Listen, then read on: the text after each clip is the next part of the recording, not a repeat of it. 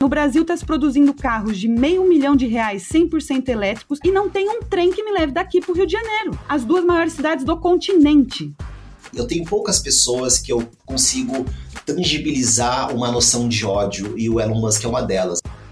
Aí a estrela do documentário é quem? Elon Musk. Isso aí, o potencial, mas as dificuldades, porque tem que criar mercado e tudo mais. Eu fico assim, quem vai matar o carro elétrico sou eu. Eu não aguento. Não aguento. É hora de mais um Entre Teses, o podcast original Tese 11, e chegamos ao nosso quinto episódio. Uma coisa que tenho achado interessante das nossas conversas aqui é como alternamos entre pessimismo e otimismo na discussão de cada tema, e eu realmente espero que isso sirva de motivação para vocês que estão nos acompanhando. Quem fala aqui é a Sabrina Fernandes, e eu quero aproveitar para lembrar que se você não está nos acompanhando também no Twitter e no Instagram, é só seguir arroba Entre Teses em cada uma das redes. Nosso podcast é um oferecimento do financiamento coletivo do Tese 11, no apoia.se barra Tese 11, e está disponível nos principais agregadores de podcast: Spotify, Deezer, Orelo. Quem é apoiador recebe os episódios primeiro com um link exclusivo. E isso é um agradecimento por nos ajudar a garantir um financiamento bem independente para os nossos projetos da família Tese 11. Como vocês já devem ter percebido, hoje os convidados são incríveis. Selo de qualidade Tese 11 não é pouca coisa não. São dois amigos queridos e com quem já toquei projetos legais juntos, então já posso assegurar que a discussão hoje vai ser afiadíssima. Deixa eu apresentar para vocês um pouco mais de Aline Klein e Túlio Custódio. Aline Klein é escritora, tradutora e editora da revista Jacobin Brasil. Cursou geografia na Universidade de São Paulo, mas dedica-se desde os 13 anos de idade ao socialismo. Em Osasco, militou na oposição de químicos da região, período em que trabalhou em fábrica na categoria e contribuiu com a luta popular por moradia. Túlio Custódio é sociólogo, doutorando em sociologia pela Universidade de São Paulo, com linha de pesquisa sobre subjetividade no neoliberalismo. É também curador de conhecimento na Inexplorato. Para a última newsletter do Tese 11, eu fiz um texto em que eu despejei bastante do meu pessimismo e frustração com o momento atual, e com o risco de momentos futuros cada vez mais difíceis. Crise é aquela palavra que virou corriqueira no nosso vocabulário. Crise econômica, crise democrática, crise sanitária, crise ecológica, crise civilizatória e por aí vai. Acontece que não dá para tratar cada crise de forma isolada. Elas partem de bases materiais muito similares e combater uma exige combater outra. Estamos enfrentando a soma e potencialização de todas as crises. E a nossa tarefa não é só de adiar o fim do mundo, mas construir uma alternativa de justiça, sustentabilidade e vida digna até lá. É hora.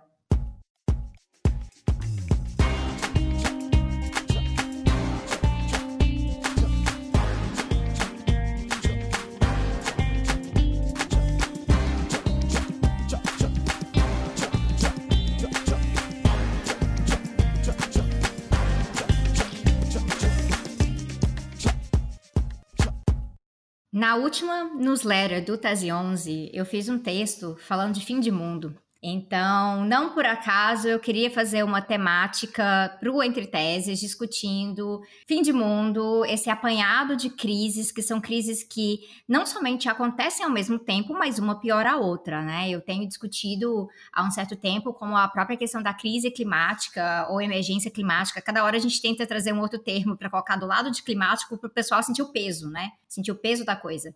E a, como que essa crise climática ela piora, por exemplo, a crise de pobreza, desigualdade, de fome, questão sanitária. A gente passa a pensar é, questões relacionadas ao próprio aumento de doenças infecciosas. Então, são muitas coisas que vão piorando e uma vai potencializando a outra. E por conta disso, e também uma trajetória já de séculos, de destruição e também o próprio andamento da sociedade humana, que tem sido, sim, muito baseado em dominação, a gente pensa nessa possibilidade realmente de um colapso. E aí, um dos relatórios sobre a redução de risco de um dos escritórios da ONU tratou diretamente disso aí, falando realmente de um risco de colapso planetário neste século.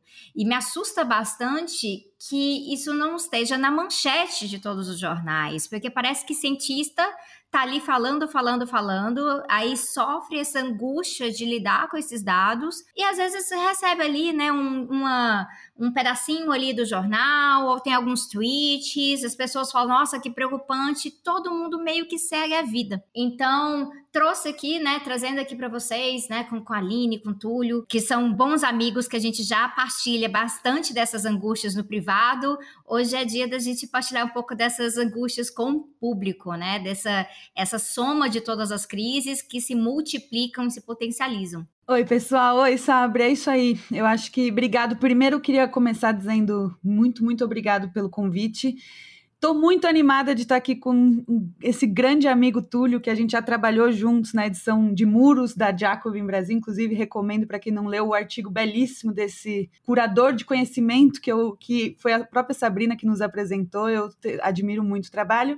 E a Sabrina, que eu acho que é, esse trabalho do Entretese, assim como todos os outros, digamos, da grande família Tese 11, tá um espetáculo. Assim, eu assisti alguns episódios, em especial um, que eu assisti mais recente, que é com o André Pagliarini, tá excepcional, assim, tá muito, muito, muito legal. E acho que fico muito feliz de estar participando aqui com vocês nessa, nesse dia de hoje, mesmo que o tema seja pesado, né? A gente está falando, a Sabrina começou falando sobre a ideia de um colapso planetário.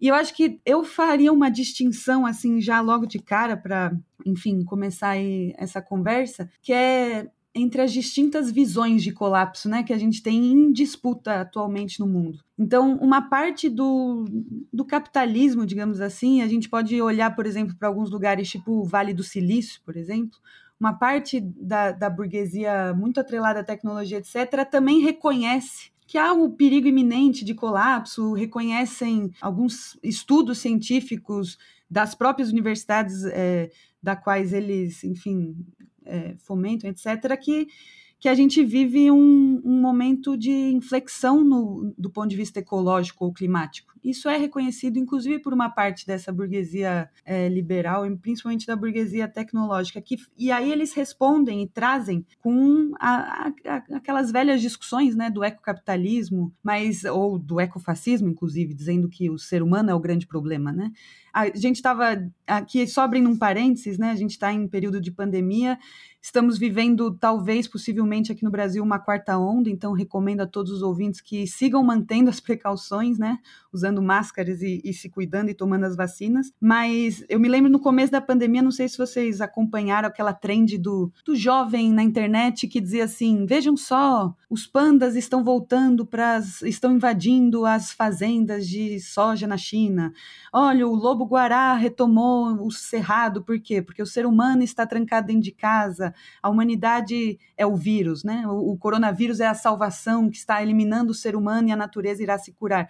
Isso era uma coisa que, é, o que eu estou dizendo, é um, um, uma ideologia que reconhece o colapso planetário, o colapso ambiental, o colapso ecológico e climático e tem uma resposta fascistizante, né? Que, que aumenta a crise, que piora a condição humana na Terra e que, pior do que isso, ignora de que a humanidade e a gente, enquanto espécie, mesmo que somos a talvez uma das únicas espécies que leva à extinção de outras e, e que colabora com o colapso, somos também a única espécie capaz de, de salvar é, esse planeta e a natureza da qual nós somos parte, né? Então, eu queria começar com isso, porque a Sabrina falando de colapso, eu pensei, realmente, existe um. um existe, por um outro lado, uma outra disputa, que é a que o nosso governo, um governo que é destrutivista, digamos assim, que não reconhece aí a emergência ecológica e ambiental. Mas mesmo nos setores é, da própria burguesia e do domínio do, do grande capital a nível mundial, mesmo os que reconhecem, tem ainda assim a gente tem uma visão distinta, né? E aí acho que hoje aqui a gente vai conversar sobre, acho que a outra visão, né? O que que significa isso? Enfim, acho que no começo agora é, é isso que eu pensei um pouco. Deixa eu fazer uma observação rapidinha aqui antes de eu passar para o Túlio, que eu acho que é importante para contextualizar, né? De acordo com os dados da Organização Mundial de Saúde, nós tivemos até o momento, então assim, estamos gravando aqui na primeira semana de junho de 2022, mais ou menos 6 milhões 295 mil mortes no planeta desde o começo da pandemia, e neste momento teríamos mais ou menos meio milhão de, de casos confirmados, é, mas uh, meio milhão não, né? É 528 milhões de casos confirmados. Então, é algo extre extremamente bizarro quando a gente para para olhar, mas ao mesmo tempo é, são casos que a gente também não consegue nem ter certeza, porque a gente não tem as ferramentas em muitos dos países para realmente tá contando, né, para estar tá mantendo as estatísticas dos casos. Então, assim, casos confirmados é uma coisa, casos reais é outra coisa.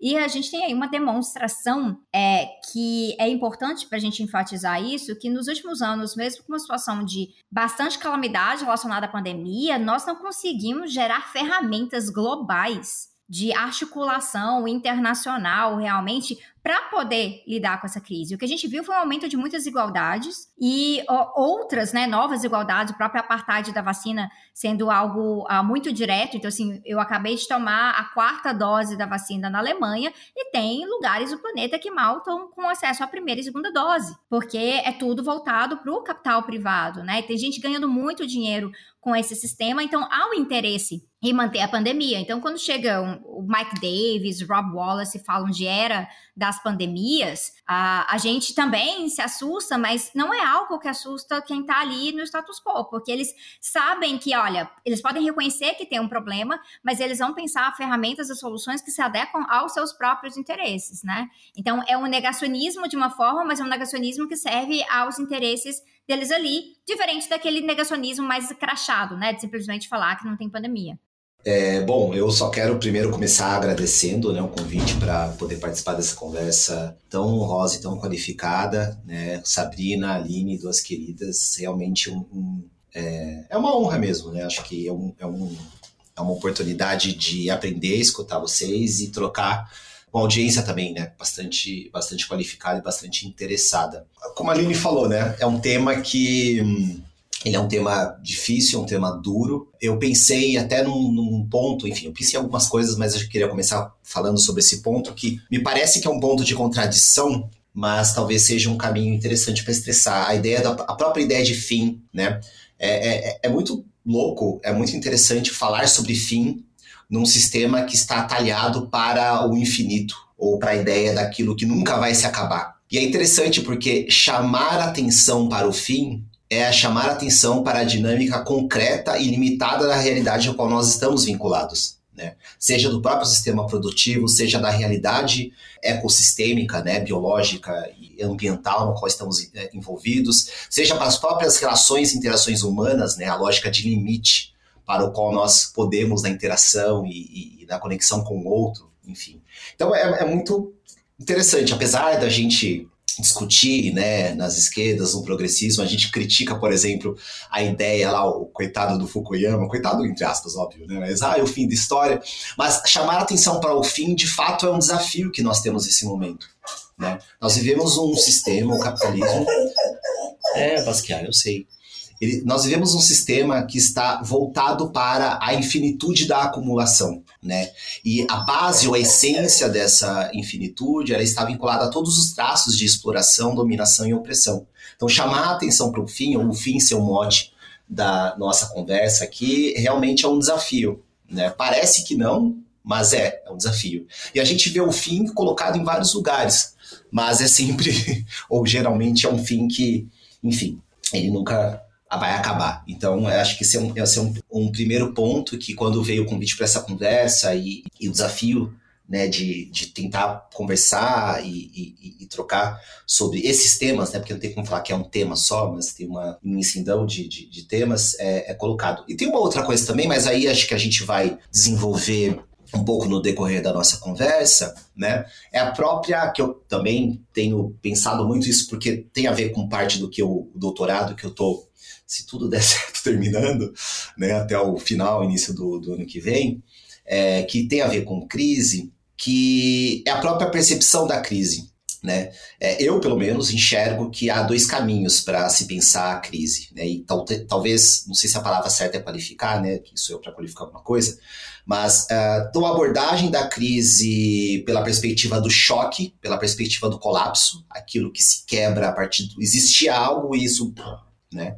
Então há uma quebra, há um choque, alguma coisa que transforma que sem dúvida há muitas, muitas perspectivas que são muito importantes para se pensar do choque e, e, e, que o capitalismo tem promovido sistematicamente da crise como um, elemento de choque, mas tem a crise como um elemento de, um elemento de movimentação. uma crise que ela tem um, um, um sabor, vamos dizer assim, para usar os sentidos, um sabor e um cheiro né, de orgânico, mas é talvez ali que as maiores destruições são feitas. Né? O fim é o colapso, mas é uma movimentação, é algo que vai acontecendo, né? Que são duas palavrinhas que eu tenho usado bastante na minha pesquisa, né? Que é degradação e deterioração. Ou seja, é esse movimento que vai apodrecendo, que vai destruindo, que vai desbotando, né? E é um movimento orgânico, aquilo que vai depurando. E talvez uma das nossas é, é, dificuldades ou desafios, né, seja olhar para o fim como esse processo orgânico da crise e não como um processo do colapso, da quebra. Né? Não o fim como um ponto final, mas como essas palavras que a gente está quebrando, né? Como que essas frases que a gente está quebrando, eu já fico fazendo metáfora em cima de metáfora, mas basicamente é olhar o fim como esse processo orgânico, né? Eu acho que é, tem um desafio aí e uma dificuldade mesmo. Eu acho que é, é assim, é muito difícil, né? Perceber aquilo que apodrece, que é, é morre, né? Que no fim é, o ponto é a morte, né? Sei lá. É, enfim, acho que para começar a gente conversar, eu queria jogar essas palavras na mesa. Eu sempre penso em ficção científica, é, é, porque eu quero também, mas não é só porque é o resultado, é porque eu quero, eu quero chegar ali na ficção científica, porque eu acho que a ficção científica é um excelente é, parâmetro para a gente lidar com o nosso imaginário, né? Então a gente pode colocar ele ali, a gente tem que trabalhar com a arte de várias formas. É necessário para a gente pensar outros mundos possíveis e os mundos que a gente não quer que, que existam. E aí tem muito do que, do que vem nessa ideia, eu, eu achei interessante que você falou, Túlio, da, porque é, é processo, né? O que a gente está observando é processo. Então, quando se fala colapso, a pessoa tem ideia de algo que aconteceu num ponto específico, e aí a partir daquilo ali não tem mais não tem mais retorno, né? Então é o ponto de é, é, um ponto que quebra tudo de uma vez e aí o paradigma vira outro. Então é o momento que chega a grande nave alienígena, é o momento que vem aquele enorme tsunami e aí ele vai passa tudo pela frente, é o momento em que você tem que ter uma grande guerra e as pessoas se organizam, ou é um novo vírus, mas a gente viu é, é exatamente um que a gente está vendo agora, que na vida real, mesmo quando tem um novo vírus e ele toma conta, a gente não tem uma quebra direta de paradigma. Não tem.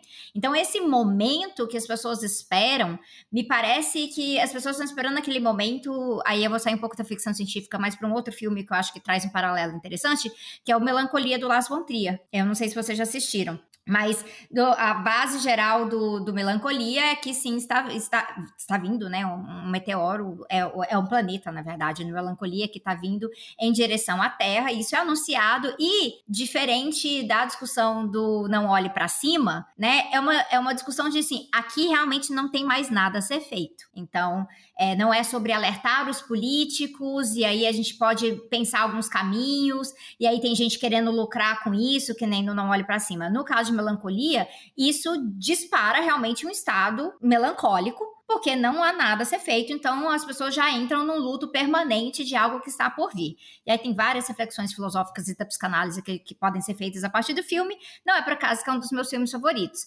Mas nesse caso específico, eu acredito que as pessoas acham que é isso, que quando vier, vier o colapso, ele virá na, lá no futuro, é o planeta melancolia vindo. E aí a gente vai ver, e agora? Ou vai bater o desespero, né? E no caso do filme, a gente não tá vendo ali. É... Eu não tô dando spoilers, tá, gente? Tudo isso aqui deve estar tá num trailer por aí.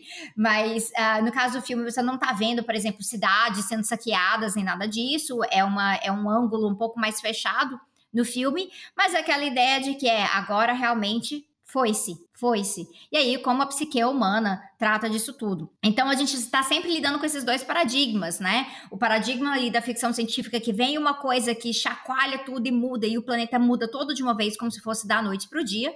E o outro paradigma que é, não, tá vindo e pronto, ferrou-se, não tem mais nada o que fazer. Sendo que esta não é a realidade concreta, isso tem uma coisa que a gente observa muito na situação atual da pandemia de Covid-19, é que você pode ter um vírus que altera questões de vida vida do planeta inteiro, que vai inclusive afetar como o capitalismo se desenrola para lidar com a crise relacionada com a própria pandemia, né? Então, assim, é, taxas de desemprego, taxas de produtividade, reorganização do modo de produção e tudo mais, mas continua sendo um processo, porque as coisas estão se relacionando pouco a pouco.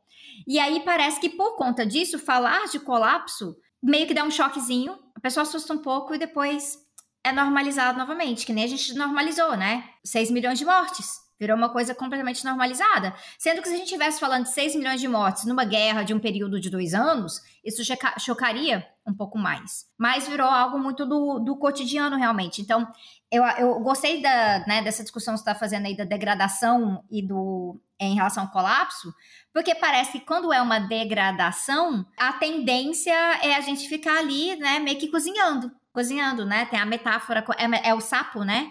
se você joga ele, é, o sapo na panela, joga ele na água quente, ele pula. Mas se ele tá lá e você vai esquentar na água um pouquinho, que é uma metáfora que funciona muito bem em relação ao, ao próprio aquecimento global. E aí isso vai gerando, não necessariamente fatalismo, e a gente pode trazer o ponto do fatalismo depois, mas gera um, uma ideia de que, assim, sempre temos tempo. Temos tempo. Ah, nossa, as coisas não... Mas a gente tem tempo, vai dar para resolver isso aqui, isso aqui. Então, então a gente nunca chega na radicalidade necessária. E eu acho que é, uma coisa que eu pensei enquanto vocês falavam, que é aquela ideia até que foi muito discutida, estava em voga ultimamente, do Mark Fisher, de que cria-se a estrutura, pra, é mais fácil pensar no apocalipse ou no... Muito do que a Sabrina falou em relação também a como a ficção científica e Hollywood, no geral, discutem o, o fim do mundo, né? Mas é mais fácil imaginar a extinção, o, fim do o apocalipse, né? A extinção completa é, da, da, de tudo aquilo que possa ser bom do que imaginar o fim do capitalismo. Então, e aí eu, eu queria voltar numa coisa que o Túlio disse que para mim chama atenção, que daí é, é, é das grandes sinas de todo socialista, eu acho, que é o, o clamor pelo fim, né? O fim do capitalismo é parte do que está na essência das, da proposição do novo e daquilo que a gente conclama, a destruição do que existe para reconstrução é, edificado por outros paradigmas, como disse a Sabrina. E aí, como que isso também, aí trazendo um pouquinho mais do que é o meu terreno particularmente, também que é a militância política e a política, que é pensar como a gente traduz ou traveste aquilo que é a construção, o que são os novos paradigmas, as sementes do futuro, as árvores, etc., quando o que a gente está propondo para o conjunto da espécie, ou pelo menos da nossa classe, da classe trabalhadora, é a destruição e o fim daquilo que, que sustenta, que, que é o sustentáculo do, do nosso cotidiano, da reprodução da nossa vida, da vida da nossa espécie. Que é aquele velho debate sobre como se disputam as ideologias ou como se supera a alienação, mas eu queria trazer para um para um elemento de que quando isso chega na realidade, o que, que tem de concretude? Isso que a Sabrina estava dizendo, por exemplo, sobre a pandemia. Qual a relação que as pessoas estabelecem com. Por um lado, a gente viu um aumento significativo, principalmente aqui nas Américas, vamos por assim, e talvez na Europa, do negacionismo lunático, para assim dizer, do, do de, de, quando as teorias. Como é um momento de inflexão, como vocês diziam, é um momento de crise, chegou o grande vírus. E aí, ao mesmo tempo, esse grande vírus ele não chega com, como disse a Sabrina, ou como nos ensinou Hollywood, com a grande transformação do dia para a noite. Essa dinâmica e com imbuída das disputas políticas do nosso tempo, elas criaram um terreno fértil para grandes teorias das conspirações se sustentarem e virarem realidade, inclusive na tomada, na quase tomada, ou pelo menos na invasão do, do Congresso norte-americano, dos Estados Unidos obviamente eram elementos geopolíticos, políticos clássicos, como sempre, disputa de, mas que estavam imbuídos de um discurso conspiratório muito grande, que é uma resposta, é, obviamente política, mas a essa, essa cisão, digamos, ideológica que vocês estavam descrevendo entre o imaginar o futuro, é, a possibilidade de imaginar e como ele se estabeleceria a partir de como são as rupturas, né? Esses pontos de inflexão, então, que a partir daí amanhã a, a, acontece. E a mesma coisa é para os setores radicais, para os revolucionários, para aqueles que defendem.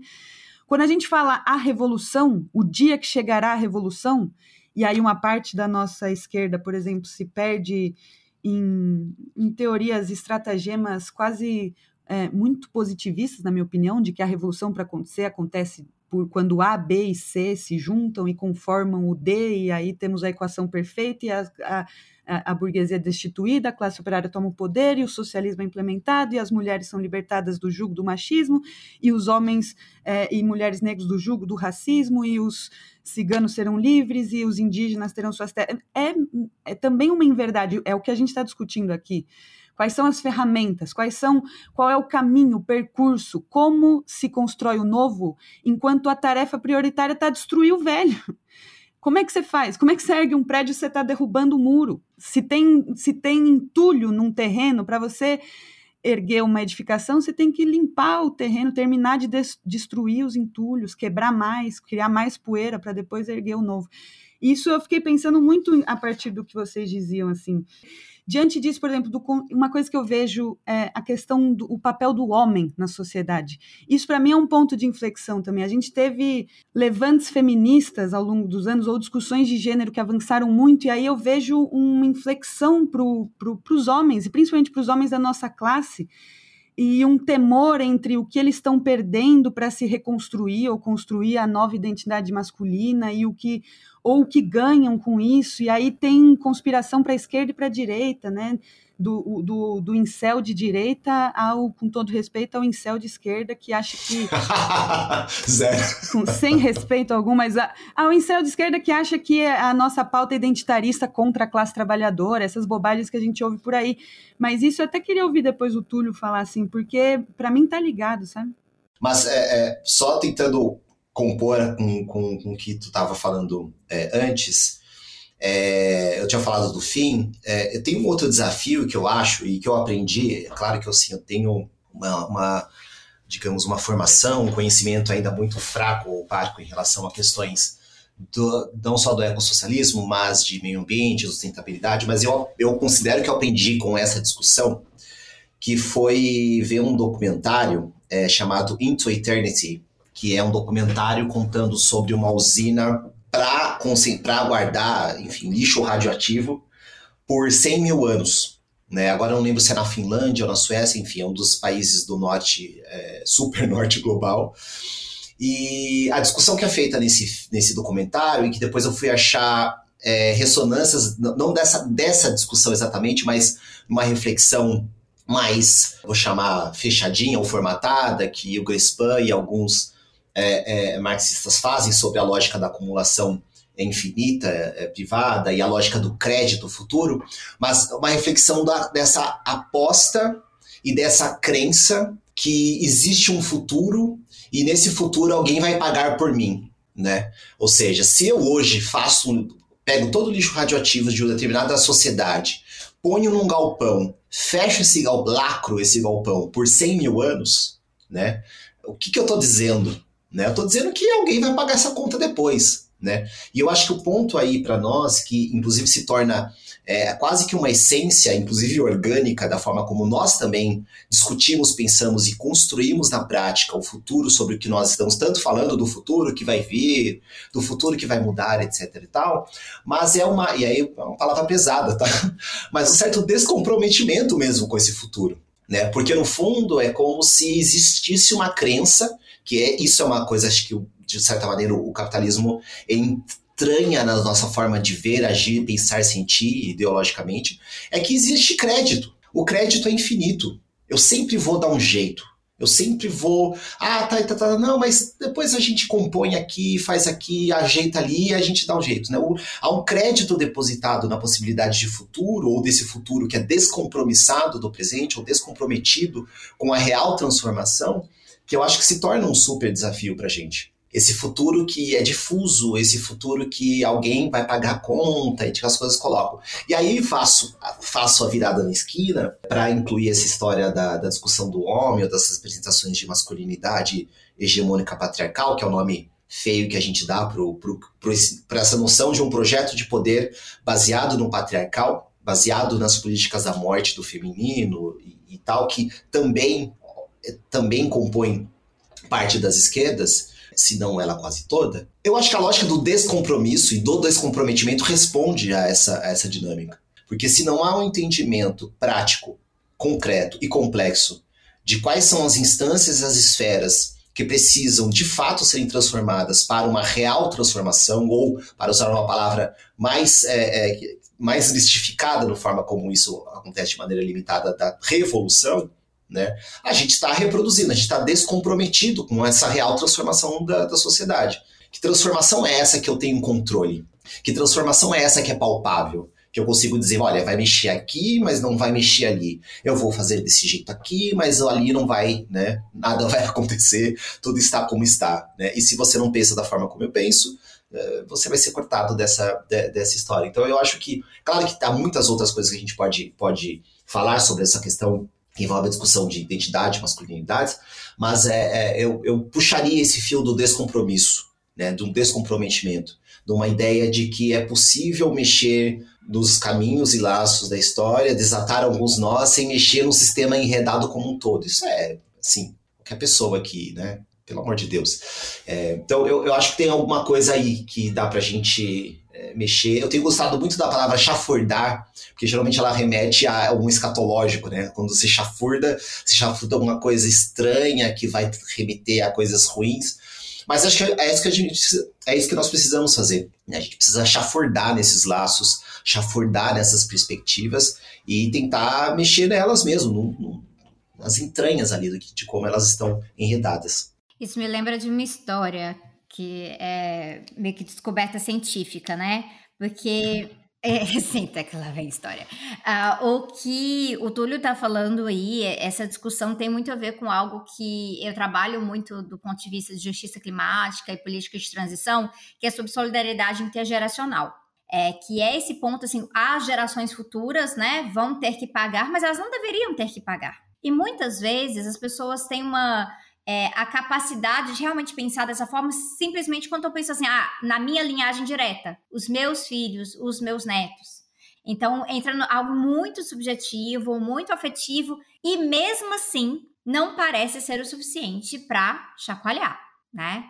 Então, eu postei um vídeo recentemente aí mostrando projeções de aumento do nível do mar é, para a cidade do Rio de Janeiro, é, no, no, modelo do Google Earth, mas a gente tem projeções similares para Recife, para Belém, para Florianópolis, é, para Miami, que já está, inclusive, entrando em estado de adaptação, né, de clamor por adaptação por conta disso aí. E gente, muita gente fala, nossa, chocante. E aí? Nada acontece feijoada, né? Vai ficando. Depois que eu descobri esse nada acontece feijoada, eu uso ele o tempo inteiro, gente. Deve ter, porque parece a realidade, é a realidade concreta. os memes do Brasil são os melhores memes. Mas, para a história que eu queria dizer é que, em 2006, é, um ex-chefe do, do, do, Banco Mundial, que é inclusive assim, parte da, da nobreza britânica, né?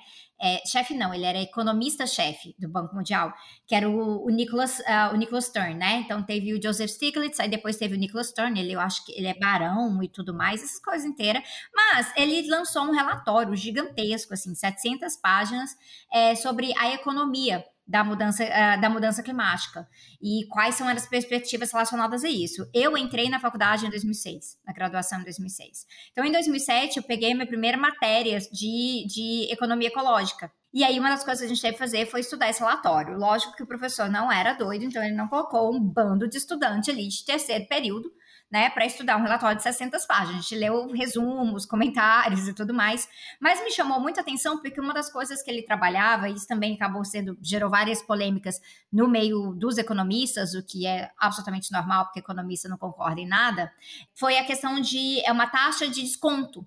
E essa taxa de desconto que ele falava, que era, por exemplo, se era para olhar para questões de produção e de consumo no futuro, era muito difícil é, de tratar com as pessoas sobre essa questão do, do consumo no futuro, porque para as pessoas o consumo do presente vale mais. O que eu posso ter hoje vale mais do que eu terei amanhã.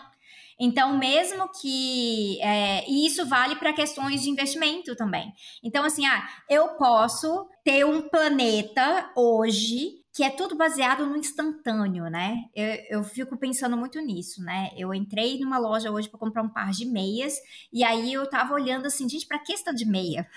Era uma variedade. Assim, é meia de tudo quanto é cor, de tudo quanto é tamanho.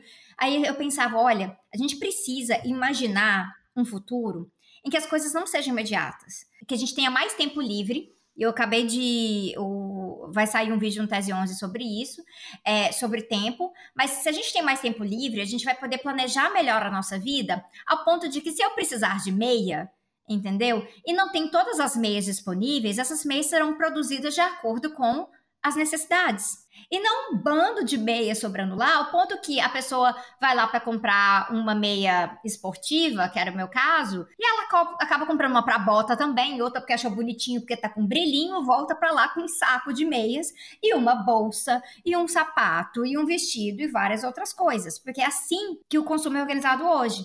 E é, aí é uma tendência de falar, mas é isso que eu quero agora.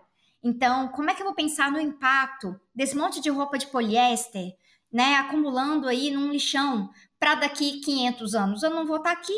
Então, eu não consigo calcular isso lá na frente. Eu não consigo pensar no valor e no impacto. E como isso pode interferir na possibilidade de consumo de gerações para que duas, três gerações consigam consumir, porque não vai ter recurso suficiente. Ah, quando a gente pensa no, no sentido de energia, de, de, política energética, que é a minha área central de trabalho, isso fica muito mais evidente. Porque se há uma disponibilidade hoje, ah, tem esses, né, tem os minérios, tem, tem, tem esses combustíveis fósseis, a gente usa. E se não tiver para o pessoal lá na frente, hum, e aí que entra bem para aquele ponto que a Aline trouxe é, lá no começo, que é aí chega um bando de bilionário e fala não, a tecnologia vai nos salvar, né? E aí, aí eu aproveito para fazer aquela recomendação que eu sempre faço no podcast de, né, é, de Paris Max, é, é, sempre referenciando minhas amizades, que é o Tech on Savers, que eu já participei, acho que saiu uma entrevista com Paris também na, na Jacobin Brasil recentemente.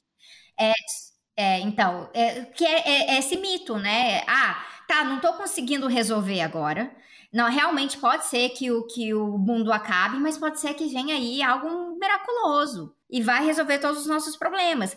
E isso é uma, um excelente mediador nessa questão sobre imaginar o fim do mundo, né? Que é mais fácil imaginar o fim do mundo do que o fim do capitalismo, porque obviamente é.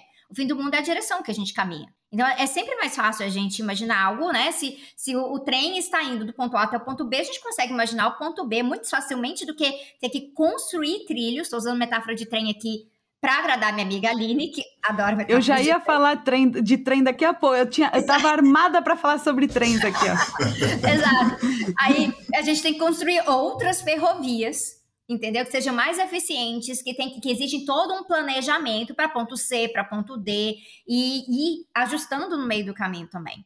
E isso é um desafio, inclusive para a gente, porque a gente fala muito assim, ah, tá vendo, o sistema tá difícil, né? Usa a frase Mark Fisher, tá difícil realmente, as pessoas não conseguem imaginar o fim do capitalismo, mas o fim do mundo. Mas a gente tem dificuldade também de imaginar o fim do capitalismo, porque tem o que vem depois, né? Depois de limpar o entulho. E para a gente isso também é muito difícil, porque volta para o ponto que vocês estavam falando, inclusive do incel de esquerda, que é ter que voltar e ter que repensar tudo, né? Toda a base de como você foi criado, socializado, de como você enxerga o mundo, o que é que você vai ter que perder também, porque existe um mito aí de que o socialismo é um sistema para todo mundo ganhar. Gente, mas todo mundo ganhar, vai, um monte de gente vai ter que perder antes, inclusive vai ter que normalizar um monte de perda. Eu vou ter que, a gente vai ter que perder a possibilidade Sim, de entrar numa loja e ter 500, 500 tipos de meia diferente. A gente vai ter que perder essa possibilidade. Mas eu fico muito feliz que quando eu perco essa possibilidade, eu também perco a possibilidade de uma Kim Kardashian da vida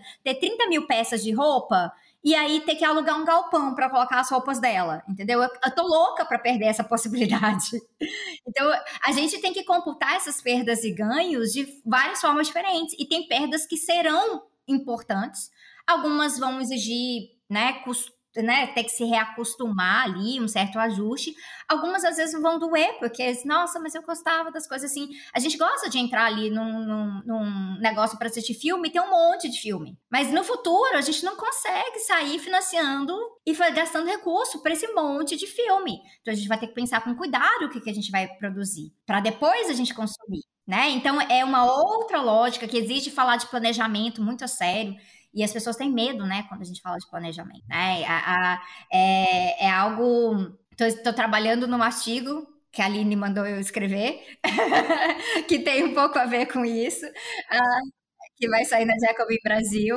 Então é bom que eu já faça esse anúncio público para eu conseguir bater as metas de escrita desse artigo. Mas que tem muito a ver com isso. A gente tem que tratar planejamento de uma forma que, sim, vai, vai botar o dedo na ferida. Porque se a gente está falando de planejar, a gente está falando de realmente tirar algo que o capitalismo oferece não para toda a população, claro, porque está explorando a maioria, mas que oferece para uma boa parte da população que sustenta essa lógica através do consumismo, ou que faz, traz como tentação para o restante da população que um dia você pode ter isso, que é você ter a sua escolha ali na ponta do seu dedo, literalmente, como é na, na economia de plataforma hoje. E a gente não vai poder ter isso, então a gente vai ter que, ter, vai ter que planejar nossos dias, a gente vai ter que planejar é, como lida com as nossas necessidades, inclusive com as nossas vontades também, porque a gente não pode abrir mão das vontades, não é só necessidade básica. Mas aí é muito mais difícil. Então, realmente é muito mais difícil imaginar o, o fim do capitalismo e o que vem depois. Mas só porque é difícil, a gente não deve abrir mão, né? E, e, isso que você está falando, não sei, Túlio, é que eu pensei numa coisa aqui que em, também em duas histórias assim sobre o, o velho Marx, né? Ele falava muito sobre no que, que significa na produção das mercadorias, o que, que significa o valor de uso, certo?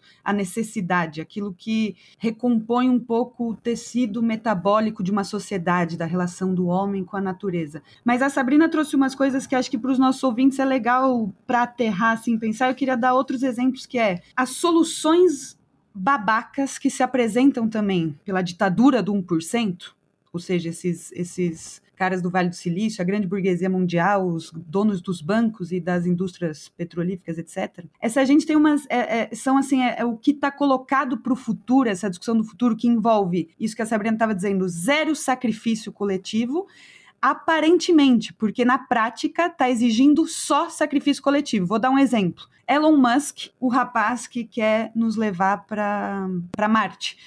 Eu, particularmente, eu, Aline, acho que a humanidade, enquanto espécie, tem pleno potencial de ser uma espécie intergaláctica no futuro. Mas é a custo do quê, para quê e como, certo? Mas esse indivíduo aí, o Elon Musk, que veio aqui no Brasil recentemente sentar com o Bolsonaro para um projeto muito bacana e perigoso que eu convido todos a procurarem de internet, etc., mas muito relacionado à Amazônia. Mas esse, esse cara teve uma ideia para resolver o problema do trânsito em algumas cidades dos Estados Unidos, então Los Angeles, etc., que tem um trânsito terrível que assim que são é, do ponto de vista urbanístico e eu fiz geografia são um exemplo da decadência que a indústria automobilística e que o capitalismo norte-americano impôs aos seus cidadãos e principalmente a classe trabalhadora que é obrigada a passar quatro, cinco horas dentro de um carro por dia para produzir para aquelas empresas. Mas esse cara teve a ideia de um dos problemas para resolver o trânsito diz ele que é construir túneis por baixo de Los Angeles, os hiperloops em que carros autônomos que ele produz da Tesla, com energia solar, é hiper, mega, hiper sustentáveis, que não poluem nada, etc., andando um em fila do outro, de maneira autônoma, é, por baixo da cidade. Isso tem um nome, meus amigos, chama metrô. Foi inventado há muito tempo. Tucanaram o metrô. metrô. Tucanaram o metrô. Aí o cara é, para não ter o sacrifício aparente, aqui eu tô fazendo entre aspas, de que ah, eu não. Eu, cada um pode ter o seu carro individual, porque sim, é uma necessidade humana, um veículo, uma máquina de quase uma tonelada por indivíduo, senão a gente não consegue andar. Antes de 1950, ninguém andava no planeta Terra, a gente ficava parado. Cada um no seu. Ninguém saía, não se viajava. Era impossível ir de São Paulo para o Rio de Janeiro antes da existência do carro. Era impossível, não existia. As pessoas ficavam paradas. Estou sendo irônica aqui, obviamente. Mas aí, é, sabe assim, são ideias que, que passam. É, é, é, feio o futuro que essa gente nos predispõe, é burro, é ignorante. É, é, é, preguiçoso intelectualmente falando. É isso que eu quero dizer, a metáfora do, do cara que construiu, ele é só, ele teve a ideia em 2022 de fazer um metrô. Só que ele, ele deu a possibilidade de cada um ser dono do próprio vagão. É, é assim, são umas, uns absurdos. E outra coisa que eu pensei, uma outra história, eu trabalhei na Natura maior indústria, e a indústria dos cosméticos me fez pensar muito no que a Sabrina estava falando, sobre necessidade, sacrifício, etc. A Natura, por exemplo, que é uma empresa brasileira, gigantesca, é uma multinacional hoje em dia quase, ela tem capacidade, eu trabalhei na, na operação, na fábrica dela, né, muitos anos atrás, em Cajamar, um abraço para todo mundo de Cajamar que nos estiver ouvindo, mas a Natura é uma empresa que, assim, é a empresa do meio ambiente, amiga, defensora da natureza, dos indígenas, dos animais, da mulher, etc. E um dos discursos que eles tinham para falar sobre quanto eles eram sustentável, para além de que eles reutilizavam a água e não sei blá blá blá blá blá. Detalhe, eles não a fábrica deles, uma das mais modernas do Brasil, está num terreno cedido dentro de uma reserva biológica em Cajamar. Mas beleza, detalhes à parte eles tinham um negócio que é: a gente não, não desperdiça produto cosmético nas lojas brasileiras porque a gente vende sob demanda, que é a Natura só produz, teoricamente, só produz sob demanda, eles não têm estoque. O que eles têm é o estoque de 15 dias, que é a revistinha. Só que daí qual que é a dinâmica dessa indústria, por exemplo, sem demanda, que poderia ser uma indústria verde, entre aspas? Ela cria uma necessidade, obriga as dezenas de milhares, centenas, talvez de milhares de senhoras que vendem a revistinha, a cada 15 dias trocarem a sua cartela de produto, bater na casa da, do, da trabalhadora, convencer ela de que o batom vermelho 03 dessa semana é diferente do batom vermelho 04 da semana passada, que, portanto, não só ela será mais feliz, como ela vai fazer mais amigos, ela vai estar tá mais na moda, ela vai se sentir um pouco mais confortável, porque a, a disparidade econômica da, da, vida dela não vai arder tanto quando ela andar na rua no, com o mesmo batom da menina do shopping, etc, etc, etc, para criar. Uma, aí ela vai produzir sob demanda. A demanda, a menina vai encomendar o batom, a, a, consultora vai ligar na fábrica e quem trabalhava na quem trabalha na fábrica vai produzir o batom. E isso é uma empresa verde, é um ciclo sustentável na ideia da, dessa, dessa burguesia, que, que é bacana. Assim, eu, eu, enfim, eu quis compartilhar esses dois exemplos aí, que eu acho que é um pouco do que a Sabrina e o Túlio estavam falando, assim, do que que do que, que a gente está falando de alternativas e sacrifícios, por exemplo, só para terminar mesmo. Eu sou uma pessoa que gosta de dirigir. Eu gosto de dirigir, adoro uma boleia. Eu, para mim, me, quer me relaxar, se me dá um carro, eu vou viajar, pegar a estrada, não sei o quê. Agora, eu achar que o mundo é um lugar melhor porque eu tenho o meu carro que me leva de São Paulo para o Rio de Janeiro, quando poderia ter um trem, um simples trem inventado há quase um século. O Bra... Eu falo isso porque, assim, no Brasil está se produzindo carros de meio milhão de reais, 100% elétricos. Tem gente discutindo a eletrificação dos prédios na, na no centro expandido de São Paulo para botar placa da Mercedes, da Volvo, da Tesla, da não sei o quê, para eletrificar. E não tem um trem que me leve daqui para o Rio de Janeiro. As duas maiores cidades do continente não há, não há possibilidade de eu ir. Eu tenho que ir ou de carro ou pior, de avião. Que, de avião. De, que é mais ridículo ainda. 40, você fazer um. Aí, é, aí tem um conceito bizarro chamado ponte aérea. Ponte aérea, 40 minutos de avião. O que, que, que, é isso, gente? O que, que, sabe? É uma palhaçada. E esse negócio, inclusive, é, acabei de escrever um artigo sentando o pau do carro elétrico uh, de, de passageiro, porque é uma das minhas metas. É, alguém já deve ter assistido o documentário sobre quem matou o carro elétrico e a, como, né, a, a, indústria de combustíveis fósseis fez todo um lobby para né, acabar com o potencial do carro elétrico na década de 90 em Califórnia. Tanto que aí depois estava né, começando a pegar e depois o, o, negócio, eles destroem carro elétrico. Aí depois é, o mesmo diretor ele foi lá e fez um segundo é, documentário. Aí o, a estrela do documentário é quem? Elon Musk né? Nisso aí, o potencial, mas as dificuldades, porque tem que criar mercado e tudo mais. Eu fico assim, quem vai matar o carro elétrico sou eu. eu não aguento, não aguento a ideologia. Porque o carro elétrico tem que ser coletivo, né? Ah, eu quero ônibus elétrico, eu quero sim um certo nível de, de economia de, de partilha ao redor para né, emergências. A gente precisa, a gente precisa eletrificar ambulâncias, a gente precisa eletrificar é, é, o corpo de bombeiros, tem várias coisas, mas a maior parte da, do investimento em inovação não tá para esse tipo de motor, tá para o motor do carro elétrico individual. Isso aí já demonstra que as prioridades são totalmente tortas não, e a gente não tem capacidade mineral suficiente para produzir é, é, esse tanto de carro, nem os carros convencionais têm hoje, muito menos os carros elétricos num processo de transição, que também a gente não tem dados suficientes para falar que está tendo transição. Então a gente tem ali uns 10 milhões de carros elétricos de passageiros no mundo hoje e quase um bilhão de carros convencionais. E há, uma projeção para carros elétricos de passageiros de mais ou menos 200 milhões nas, né, nas próximas décadas, até 2030, 2040, por aí, depende de quem está fazendo a estimativa. E eu só fico pensando, de onde vai sair todos esses minérios, né? Aí vem a ecossocialista falar de zona de sacrifício, de falar, né, da, é, da, do problema do, do, do modelo extrativista, industrial e coisas assim, como a gente tem que pensar muito essa questão, assim, realmente de prioridades, que é uma dificuldade, mais uma vez, que a gente tem é, de lidar, enquanto eu vejo que o, o sistema capitalista ele tá aí, é, essa história da revistinha, eu acho que ela é ótima, né? A gente produz sob demanda, mas a gente vai lá e cria demanda. Então a gente vai estrutura o que é prioritário na vida da pessoa, né? Então, lógico que o prioritário é a sobrevivência básica. As pessoas precisam sobreviver porque a gente precisa ter né, gente ali para vender a força de trabalho para seguir produzindo as, as, coisas. Mas depois a gente vai criando outras coisas, e aí a gente vai vendendo coisas em forma de, né, é, empacotando como se fosse felicidade. Mas não, nada, nada pode entrar na lógica do né, interromper a lógica do crescimento. Então, não vai ser, não vai ter esse capitalismo sustentável que eles vendem aí, porque para ser sustentável, por exemplo, falando de cosméticos de novo, esmalte. Para esmalte ser uma coisa sustentável, primeiro, é, a maioria das fórmulas de esmalte já não são. Porque tem, né, é, não, não são saudáveis nem nada.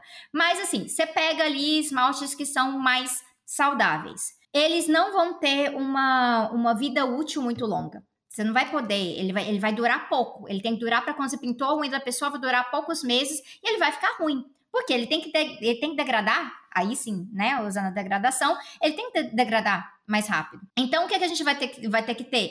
A mesma lógica ali da, da, da loja de tinta. Sabe na loja de tinta, você compra base de tinta, aí você escolhe ali, olha, eu quero essa cor aqui do catálogo. E aí ele vai lá e mistura lá na hora para você, entendeu? Faz muito mais sentido do que você entrar numa loja e tiver assim, já 500 cores prontas de lata da Souvenir, mais 500 da Coral e mais 500 da Sharon Williams. Eu amo uma reforma, né? E aí eu já tô aqui citando. Já olhei vários catálogos, né? É, mas aí eu fico pensando, é, não, não faria nenhum sentido. Mas só não faz sentido para esse sistema porque não teria onde colocar esse monte de lata de tinta. E aí eles não fazem. Mas pro esmalte tem. Olha que bizarro. Como o, esmalte, o vidro do esmalte é tão pequenininho, então eles vão lá e produzem milhares de unidades da cor da Juliana Paz, não sei o que lá. E milhares de unidades do esmalte da Bruna Marquezine na cor roxa. E vai ficando assim. E aí a pessoa entra na farmácia e tem aquele monte. E aí de repente você se depara com né, 30 tipos de laranja. E olha que vai muita água para fazer um esmalte, viu? Muita água. Exato. Não, e o vidro? Como é, é um vidro difícil de reciclar. É um vidro difícil, porque o esmalte gruda. Né? E aí, se você já não tem um sistema na, nas cidades, é, no, no, país geral que a gente precisa, né? Uma política de resíduos que realmente pensa para reciclar esse tipo de coisa, ela não adianta ela falar assim, ah, a gente vai recolher esse vidrinho no final. Ela tem que estar tá, tá pensado lá na produção, né? Batom é um negócio que não poderia ser produzido em negócio de plástico, não faz o menor sentido. Não faz o menor sentido. Hoje em dia, algumas empresas estão produzindo batom com papelão, né? Com embalagem de papelão. Mas aí ela vai lá, é porque a gente é muito sustentável e tudo mais. Mas imagina se isso fosse a norma. Isso deveria ser a norma. E não deveria ser a norma ter esse tanto de opção. Então, muito do que a gente, da, da tarefa, né, de não somente de adiar o fim do mundo, mas uma tarefa de realmente é, pensar outros mundos possíveis e escolher um deles, não adianta só falar vagamente, né? Ah, um outro, um outro mundo é possível. Ah, um outro mundo é possível mesmo. Os ecofascistas estão aí apresentando o outro mundo possível deles, né? Os fascistas têm outros mundos possíveis também. Outros mundos possíveis estão ali, é, é, é domínio de todo mundo, pensar outro mundo possível. Mas o nosso outro mundo possível, ele precisa ser, sim, um que vai ter que limitar escolha. Mas a melhor maneira de limitar a escolha é limitando na produção, tornando a coisa muito mais racional, porque aí a gente vai ver que as, as, pessoas vão ter a oportunidade de ver que, na verdade, o que elas estavam escolhendo era muito baseado nas demandas e vontades que estavam sendo geradas pelo sistema. Não eram coisas que necessitavam com tanta frequência. Você não precisa trocar de celular com tanta frequência se, primeiro, seu celular não está ficando obsoleto antes da hora e se eles não estão lá esfregando na sua cara a propaganda do celular novo. Perfeito, perfeito. É, é, é, muito difícil, né? Acho que a, a Aline também, quando ela traz a, a, questão da revistinha, mas é muito difícil mesmo você discutir de uma forma, não sei se a palavra é honesta, mas de uma forma honesta, uma produção sob demanda, quando a gente está lidando com uma expectativa de consumo sob demanda ilimitada. Porque a ideia é que as pessoas estejam ilimitadamente, né, infindalmente, consumindo, querendo, desejando. Que aí é um ponto que eu acho que tem a ver com, com este momento da, da nossa conversa, que é como, e depois que eu entendi esse verbo, é, eu comecei a pensá-lo em várias, várias frentes, né, que é o transfigura, transfigurar, né, mas é, é, é como, o como o capitalismo, ele transfigura as nossas necessidades básicas, ele faz o nosso valor de uso ser é, manchado, mexido, é, colocado em outro patamar, e ao fazer isso, ele ressignifica os nossos desejos, e talvez, acho que é, esse é o ponto que eu queria puxar, que acho que você, trouxe para a conversa, é, Sabrina, ele também modifica a nossa noção de escombros, ou seja, para eu entender que transformação vai acontecer, ou que transformação pode acontecer, ou que transformação precisa acontecer, eu preciso conseguir identificar o que, que é um escombro. Eu acho que existe uma, existe uma, uma transfiguração, inclusive, na forma como a gente consegue entender quais são os escombros, o que, que precisa ser transformado, o que precisa ser derrubado. Isso é muito difícil em termos dessa conversa sobre o fim. Né? Porque parece que está dado o jogo que a gente sabe o que precisa ser derrotado, desmanchado de uma forma uh, geral ou talvez genérica.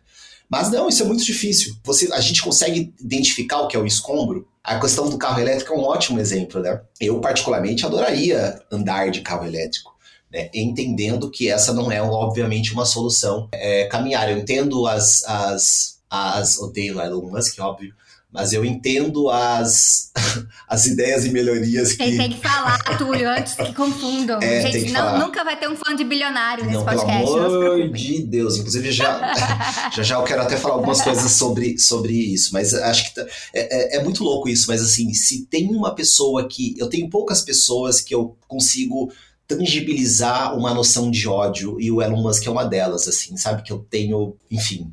Mas é, eu entendo que possibilidades que a tecnologia traz em termos de desenvolvimento e melhoria das condições a partir do que está. Mas o problema é exatamente esse, é a partir do que está. Porque a partir do que está, né, e no caso do Vale do Silício, no caso da lógica daquilo que o Morozov chama do solucionismo tecnológico, aquilo que está é uma lógica individual de produção e consumo, né, e de transformação. A revolução ou a mudança que o Vale do, do, do Silício propõe é uma, é uma mudança completamente limitada para essa lógica do indivíduo e para uma lógica não só do indivíduo, mas essa lógica do norte global minoritária de uma sociedade dos 3%. Eu adoro, inclusive, a premissa daquele seriado, né? Não sei se nossos é, espectadores conhecem, já ouviram, já assistiram. Tem um seriado chamado 3%, que é um seriado brasileiro, e que eu acho, apesar de alguns problemas na sua execução, é, eu acho a premissa desse seriado maravilhosa, porque a ideia é, bom, a sociedade, ela em algum momento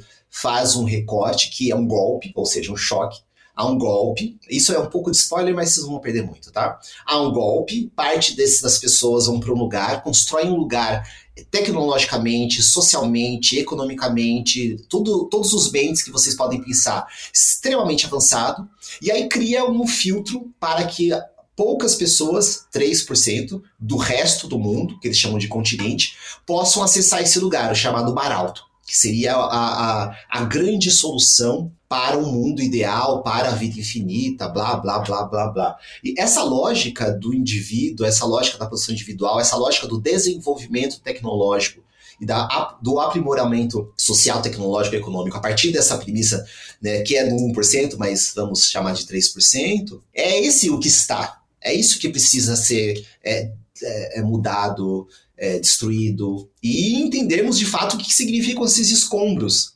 Porque o, o, o, talvez, e eu vou parar para não ficar falando demais, quando um bilionário chega promovendo a solução, né, promovendo a ideia de que não, eu, eu vou consertar aqui, né, a minha instituição, vou fazer internet para todos, ou aqui criar um programa de filantropia onde vou injetar não sei quantos bilhões com uma solução para acabar, e, e, as próprias palavras vão sendo novamente, né, transfiguração de necessidades. As palavras elas vão sendo esvaziadas, né, as pessoas falam de fome, de pobreza, de desigualdade, mas nada disso significa nada. Tudo é genérico, né? E os lugares também são generificados, né? A África representa a fome, a América Latina representa a desigualdade, a pobreza, mas tudo né, sem relação, tudo solto, espumoso, etc. Na verdade, o que esse bilionário está fazendo é propondo um olhar sobre o que são os escombros, onde ele vai tirar alguma coisa que talvez não sirva para ele na sua realidade ou que ele consiga concentrar, mas nós mesmos acabamos acreditando que a solução então para resolver o problema do Covid é dar as vacinas na mão de patentes privatizadas, porque aí eles têm condições de transferir isso e dar acesso a todos. Que a solução da organização social é os CIPs e, e, e investimento privado para né, transporte, não pensar quais são soluções de transporte público e, e acesso de bem comum. Então, é, é, isso me parece, um, um, de novo, né, é um desafio do fim que está colocado para a gente, né? não só olhar as coisas boas ou que potenciais dessa transformação, mas entender o que é esse escombro, quais são os pedaços que a gente quer ver e vislumbrar que caíram no chão, que estão sendo né, é, realmente mudados e realmente, enfim, é, terminados, né?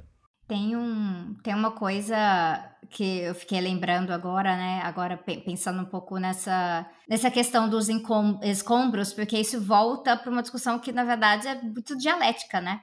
Que é realmente a gente não, não vai construir as coisas do nada, não é do nada. Então, voltando para o ponto, ah, é um outro mundo que é possível.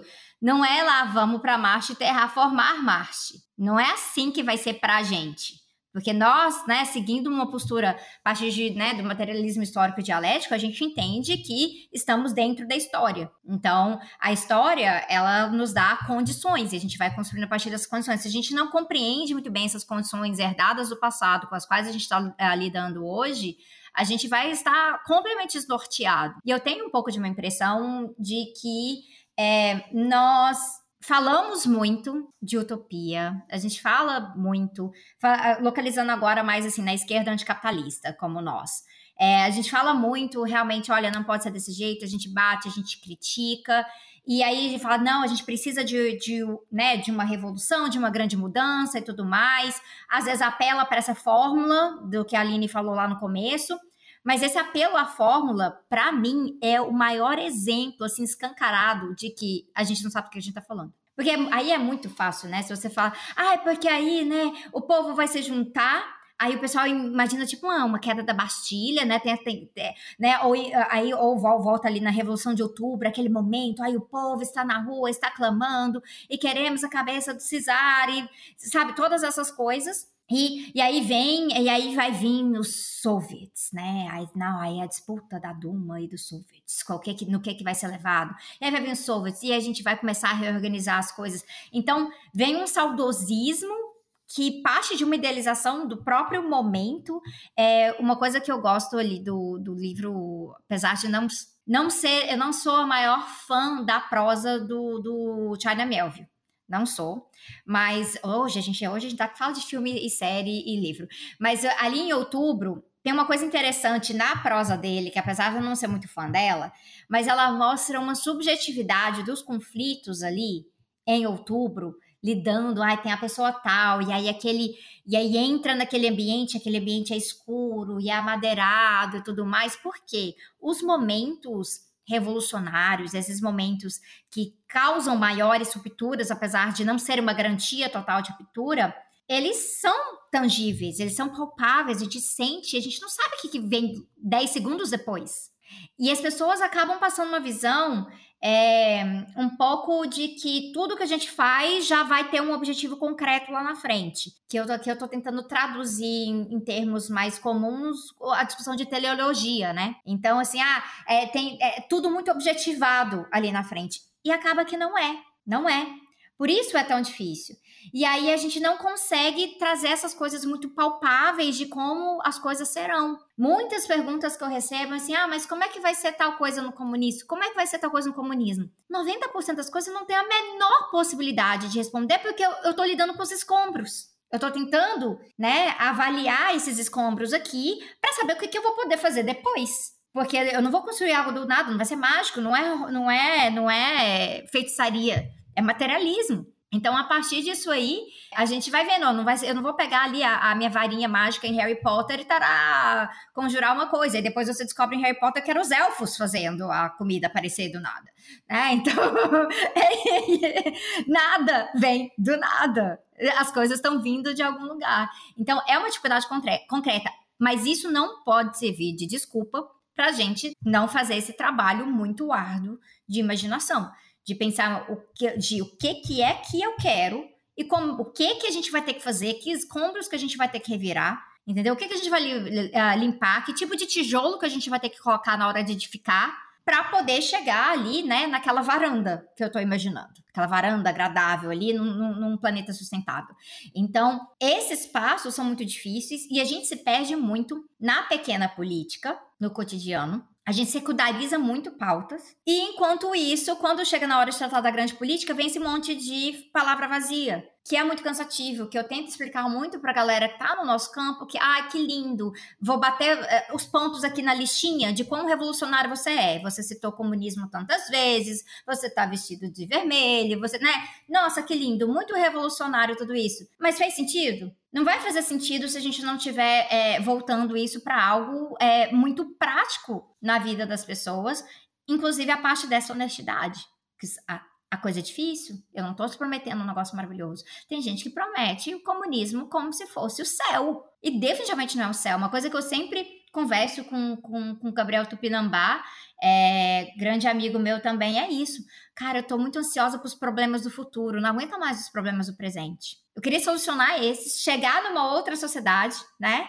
para aí eu poder pensar num outro problema. Então, se o problema do fim do mundo hoje, né, esse colapso planetário, todas essas coisas, nossa, que legal deve ser assim, daqui a gente resolve isso, daqui com uns 4 bilhões de anos o pessoal está preocupado com, com a morte do Sol. né? Nossa, o Sol vai morrer, e aí vai expandir, e aí vai engolir a Terra, aí a gente tem. Nossa, então o nosso grande problema agora é realmente essa expansão intergaláctica. Mas como é que a gente chega nesse ponto? A gente não chega nesse ponto, a gente está. A pessoa que está determinando boa parte é, do avanço tecnológico na área de transportes hoje no planeta é um megalomaníaco, absolutamente bizarro. É isso. Um herdeiro de esmeraldas sul-africanas, inclusive. Um, um, do, da pior espécie. É o tipo, acho que também aqui ódio ao Elon Musk. Eu ia falar uma coisa sobre eh, você se dirigiu ao nosso movimento, digamos assim. E aí, quando eu falo nosso, eu imagino são aqueles que imaginam o futuro, mas aqueles que lutam para a superação do capitalismo, certo? Espero que sejam muitos entre os, os ouvintes do Entre Teses, imagino que sejam a maioria. Mas o que que eu acho que a Sabrina falou e eu reivindico assim, mas eu queria também que é, é, é, um pouco a essência, uma discussão geral e antiga nossa, e nossa, eu digo da nossa classe, da classe trabalhadora, daqueles que produzem, que é entender os movimentos desiguais e combinados da história, a dialética da, daquilo que. Então, quando a gente fala de escombros, por exemplo, a Sabrina falou construir a partir dos escombros, etc., não vai chegar. É verdade que uma parte da, da, da nossa tradição hoje imagina a revolução muito nos moldes do que aconteceu na Rússia, quase como se, sem entender que, para chegar, por exemplo, em 1917, os soviets da, que deram origem ao Estado soviético, ou seja, ao Estado da classe trabalhadora, tiveram por si só, para além da liderança e da, da, da intelectualidade da classe trabalhadora, mas os soviets por si só tiveram um percurso inovativo de décadas, décadas e décadas e décadas, para chegarem ao ponto de serem um organismo de, de, duplo poder, de disputa do poder concreto com, com a burguesia, com a elite é, com os poderosos russos, czar, etc.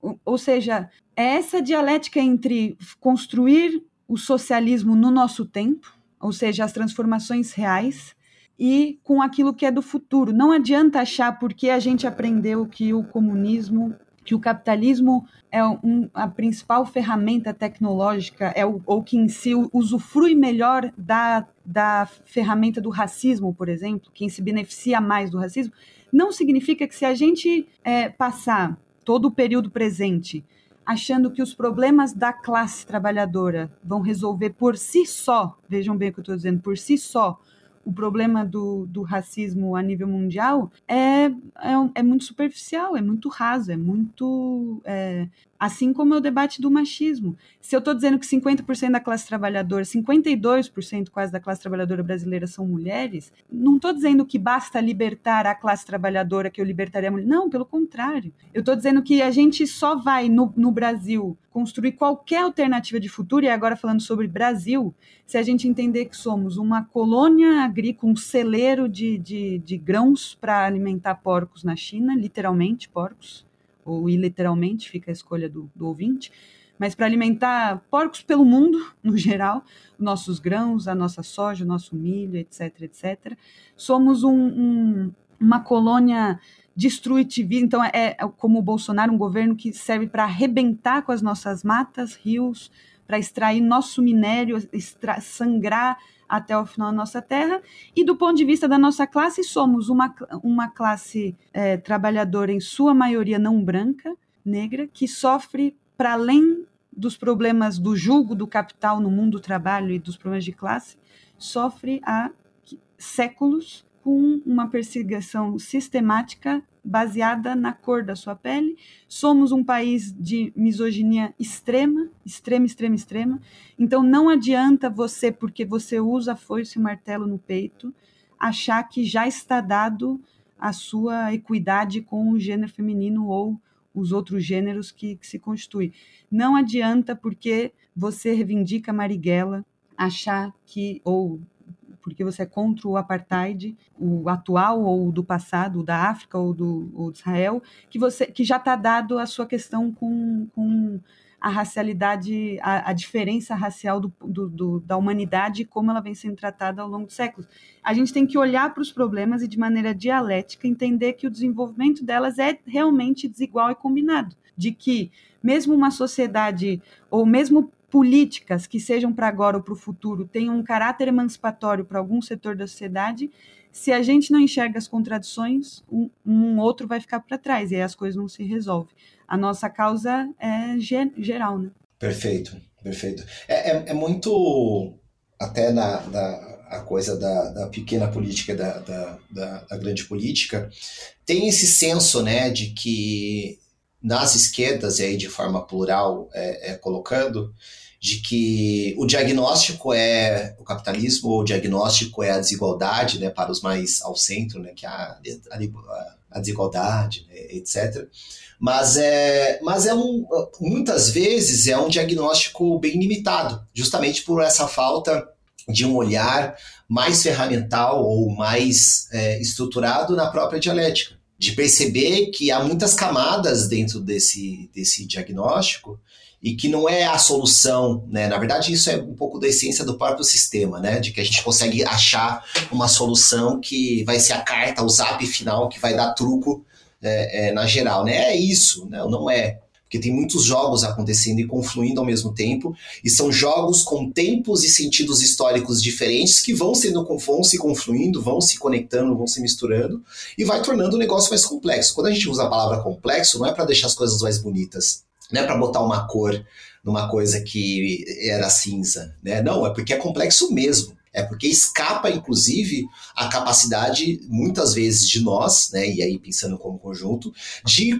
a entender ou se conectar como um todo pelo fenômeno, porque realmente a gente percebe que existe uma complexidade na forma como esses edifícios sociais são, são erigidos e a gente assim, bom, eu estou vendo que é por aqui, mas eu não consigo ter uma dimensão é, é, é, é total do que está acontecendo. E aí, só eu vou voltar no final da, do que eu estava falando antes, porque na hora que eu passei a, a, o microfone, me veio uma imagem, a gente está usando essas analogias com filmes e ficção científica e etc e tal. Mas é. E aí a gente tava falando do odioso do, do, do Musk, mas é, é, me veio muito à cabeça a imagem daquele filme Watchmen, né, que tem até o um seriado tal, que é maravilhoso. Mas o filme tem uma coisa muito interessante que é tem o Dr. Manhattan, né, que é um cara que sofre o acidente e se torna uma pessoa que domina, assim, falando muito grosso modo, mas domina todas as moléculas do mundo, ele pode fazer o que ele quiser com isso. E o Manhattan, que é esse ser poderoso para se fazer qualquer coisa, ele é enganado pelo homem mais inteligente do mundo, é dissuadido de que existe solução para a humanidade, ou seja, uma solução que se conecta ao bem comum, e começa a construir um outro mundo. Né? Talvez o idiota do Musk tenha assistido esse filme e tenha achado que ele é o, Manhattan, né? Que é ele é realmente uma pessoa que tem que buscar uma solução, construir, erigir um novo mundo, né? Onde realmente essas coisas é, podem se resolver, porque a humanidade não tem mais jeito, etc e tal. Sendo que eu acho que a mensagem que está por trás é, dessa visão é exatamente que nós, como coletivo, e aí não é um grupo, não é um 1%, mas é nós, como coletivo, não podemos cair nessa mensagem de que não há mais jeito. Né? As utopias elas precisam ser reconstituídas. E nós temos esse poder de domínio das moléculas nas mãos, em todos os campos todas as realidades e esferas de atuação, nós temos essa tecnologia, este conhecimento, esse conjunto amplo de saberes que está na terra, na agricultura, na saúde, na economia, nas relações sociais, humanidades, afins, matemática, etc. E tal. Então, é, enfim, é, tem um ponto aí que, que a hora que a Sá falou da, da utopia, é, me veio à mente que inclusive é parte de uma disputa de saberes, né? É, é, muito uma disputa de saberes, que aí a gente entra em questões sobre modernidade, colonialismo, o que, que é a ciência a partir de uma perspectiva ocidental, porque boa parte da solução que a gente encontra hoje, quando a gente está falando né, de adiar o, o, o fim do mundo e criar outras alternativas de mundo, passa por resgate de conhecimento que foi apagado, que tem que bater de frente ao, aos, a todos os mitos trazidos pela Revolução Verde, que de verde não tem nada, né? É uma revolução podre de transgênicos e de agroquímicos de todos os tipos. Então é uma, é uma revolução muito tóxica que veio com isso aí, que é colocada como o modo principal. E há uma dificuldade muito grande, porque assim, eu, eu trabalho muito com questão de é, orientar a galera que está formulando política pública em vários, vários lugares diferentes em relação a, a, questões de transição. E uma das questões voltadas assim para o campo é que a gente fala, não, mas existe uma outra forma de produzir. E parece que o pessoal esqueceu que esse processo dessa revolução tóxica tem que 50 anos. 50 anos. E era como se, né, é se antes do carro o mundo era parado e antes da revolução tóxica a gente não conseguia produzir alimento. É muito bizarro. E o Túlio falou uma coisa que para mim é um pouco assim o, o, central, digamos, de se tem algum recado que eu vou tirando dessa conversa é justamente esse de que o alimentar utopias ele também se estabelece como uma tarefa para responder a, a, essa, a esse estágio da crise, certo? Eu sempre, eu tenho uma angústia, depois a gente até vai falar dos, mas é, eu sempre tenho uma angústia do ponto de vista da disputa ideológica no mundo, que é sempre que eu vejo um dos nossos é, muito preso na engrenagem das coisas, seja nas plataformas sociais, seja no mundo do trabalho, vestindo a camisa de uma empresa muito fortemente, seja indo para o tráfico de drogas é, e, e, trabalhando para o crime, seja é, as meninas que recorrem à prostituição, é, ou o, enfim, cada ou os moleques em cima da moto vendendo, entregando iFood, não sei o que, etc, etc. Eu sempre penso é um dos nossos que a gente perdeu no ponto de vista de da é, que poderia é um dos essenciais é um, um, um dos nossos essenciais para a construção do novo. Não sei se eu quero dizer, não é que a gente perdeu, porque obviamente perdemos todos, mas de que são essas, é, são, são esses o, o agente, digamos assim, o, que, que dá transformação e que, que para quem acredita, para quem defende o que a gente está defendendo aqui, nós três, são é, cada. É, o que eu quero dizer é cada acidentado de uma moto, de um iFood, é um a menos que vai construir o projeto que a gente está falando. É, para cada. É, sabe assim, não sei se eu me explico, que é quem está propondo hoje, é, fazendo propostas para o futuro, está nos levando para a destruição. A gente falou várias vezes desse, do, de quem, quem são essas pessoas, quem são os proprietários que nos levam hoje para a destruição. Aqueles que vão nos levar para o caminho da salvação, digamos assim, são disputados por, por quem nos governa, por quem, pelos ditadores acima de nós. Então, a nossa tarefa diante dos escombros é também é, lembrar aqueles que são fundamentais. Falar assim, sem vocês não dá. Cada um que a gente perde para. A gente está perdendo uma chance de futuro. Para cada menino que a gente perde para o tráfico, é um dos nossos, são os soldados do futuro que a gente está perdendo. Para cada. Sabe assim, eu estou lendo um livro, depois a gente vai falar de recomendações de livros, etc. Não tem nada a ver, mas é sobre a jihad moderna e o liberalismo, né? O apocalipse e o fim da história, chama o livro. E Cara, eles estão falando, para mim, estão falando, obviamente, da jihad, que é um tema que perpassa o Oriente Médio, Mediterrâneo, os europeus, que perderam muitos dos seus jovens, por exemplo, para a luta na Síria, que era uma coisa impensável, né? Porque raios, um jovem sai do bem-estar londrino para lutar e morrer, e morreram, e na Síria estão presos até hoje nos campos de mas eu só consigo pensar nos nossos jovens, por exemplo, é, que a gente, na religião, no fundamentalismo evangélico, não tem a ver com o cristianismo ou, ou a relação com a religião. É, eu mesmo acredito que comunistas e, e cristãos no geral, as religiões abraâmicas, mas compartilham de muitos valores possíveis de, de se construir o novo, etc. E aí é um debate. Inclu inclusive, fica aí o parênteses pessoal que não escutou ainda o episódio do Confessionário Crente do Brasil, em que a gente aborda um pouquinho disso. Excelente, é verdade. Foi um dos que eu ouvi do Entre Teses, que discute um pouco isso. Eu acho, eu como brasileira e me colocando como latino-americana, etc., e tendo uma criação católica, consigo acessar e me atravessar pelo debate que é compartilhado entre cristãos e, e comunistas comunistas, entre o bem comum. Isso são valores divididos, mas no geral eu acho que a gente está perdendo é, os essenciais para uma disputa ideológica muito pesada e que tem que ser encarado como parte desse. A gente está falando sobre crise é um pouco a crise. Então, a nossa tarefa é isso que o Túlio estava dizendo, sabe? Retroalimentar, alimentar e recriar as utopias é um pouco uma tarefa essencial num momento de crise como esse, né? Senão a gente perde mesmo, assim.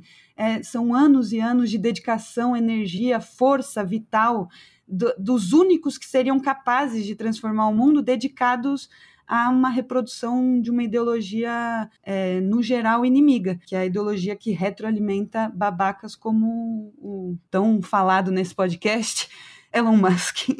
Total. E que transforma as pessoas em peças peças, né?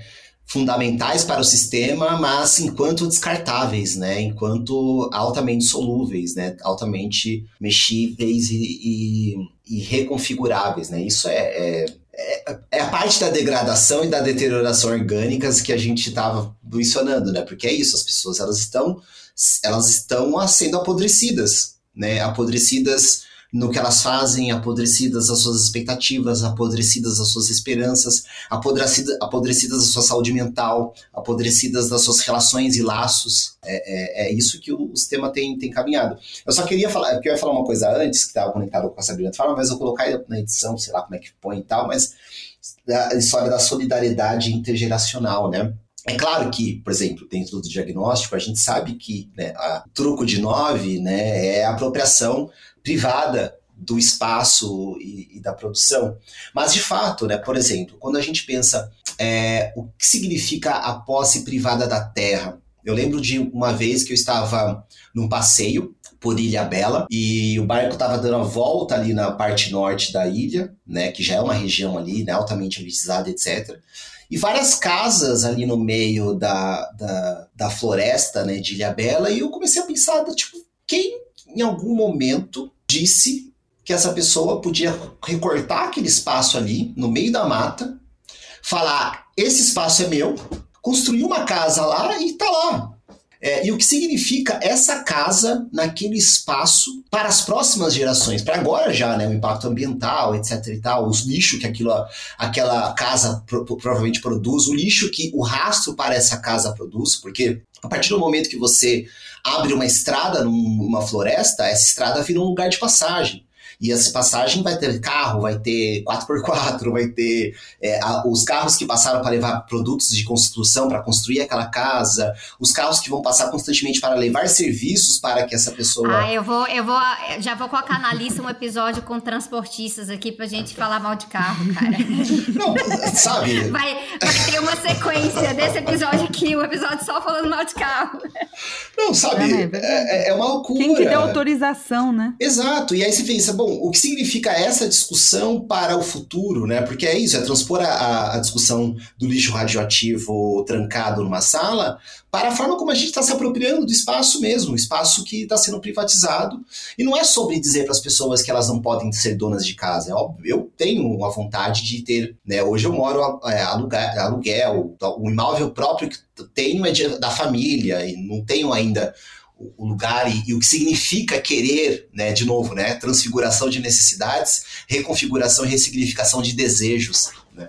É claro que eu quero dessa reconfiguração ter o meu, meu, meu minha casa própria, mas o que significa essa posse da terra, né, e qual é o impacto dessa posse da terra para aqueles que vão vir, né, para aqueles que aqueles e aquelas né, que, que, que no futuro, né, se você está loteando o presente, que, que a gente pode esperar do amanhã, né? É, eu, eu consegui tirar um espaço, né? E essa semana a gente teve inclusive a discussão, né, sobre a liberação de que bancos e instituições privadas possam tomar é, é, é, imóveis próprios, né, de, de, de únicos de, de devedores, né? Mas olha como uma coisa está conectada à outra, né?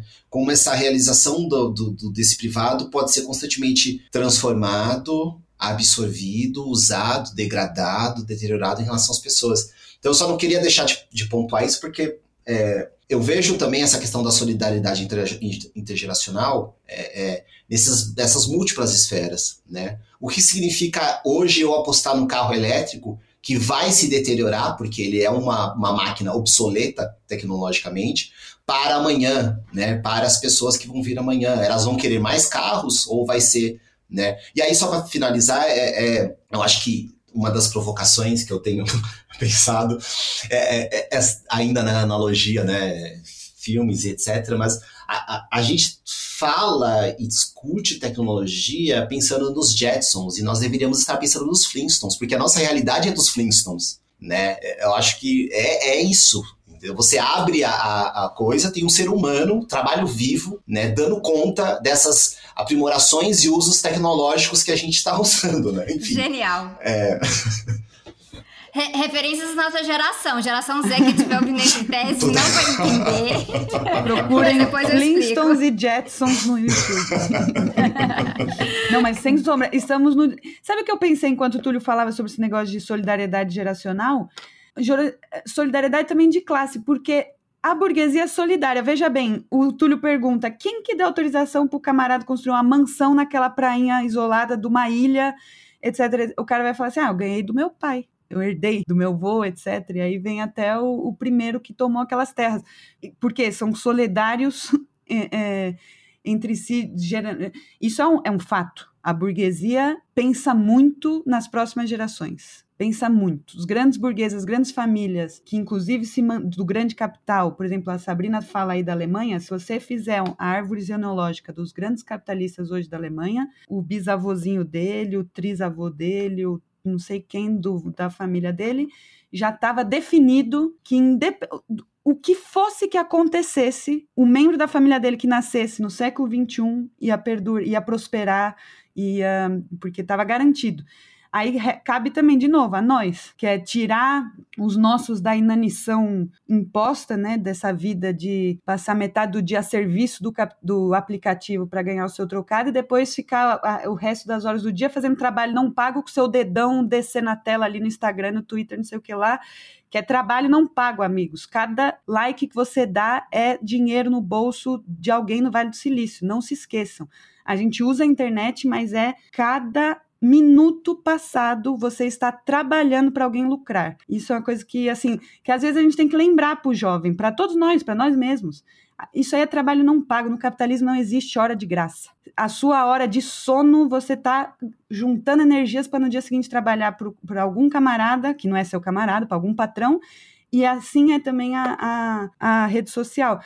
Então, a gente, para sair dessa inanição, né, da, que, que a gente está tomado à força, é, precisa realmente desses questionamentos, assim, que é tudo, quem deu a terra, quem tem, quem disse, quem disse que você é dono da água? Tipo assim, quem disse para Elon Musk que ele vai ter o direito a Marte? Quem foi que disse? Não é porque o vô dele chegou no continente africano e pegou para si uma mina de esmeraldas que ele vai fazer a mesma coisa com Marte, nós não vamos deixar. Mas aí tem um ponto que é maravilhoso sobre a compreensão de colonização. E existe uma discussão sobre o que eles falam sobre é, é, expansão espacial, poderia ser chamado de colonização é, espacial ou não, porque é colonização se não tem ninguém.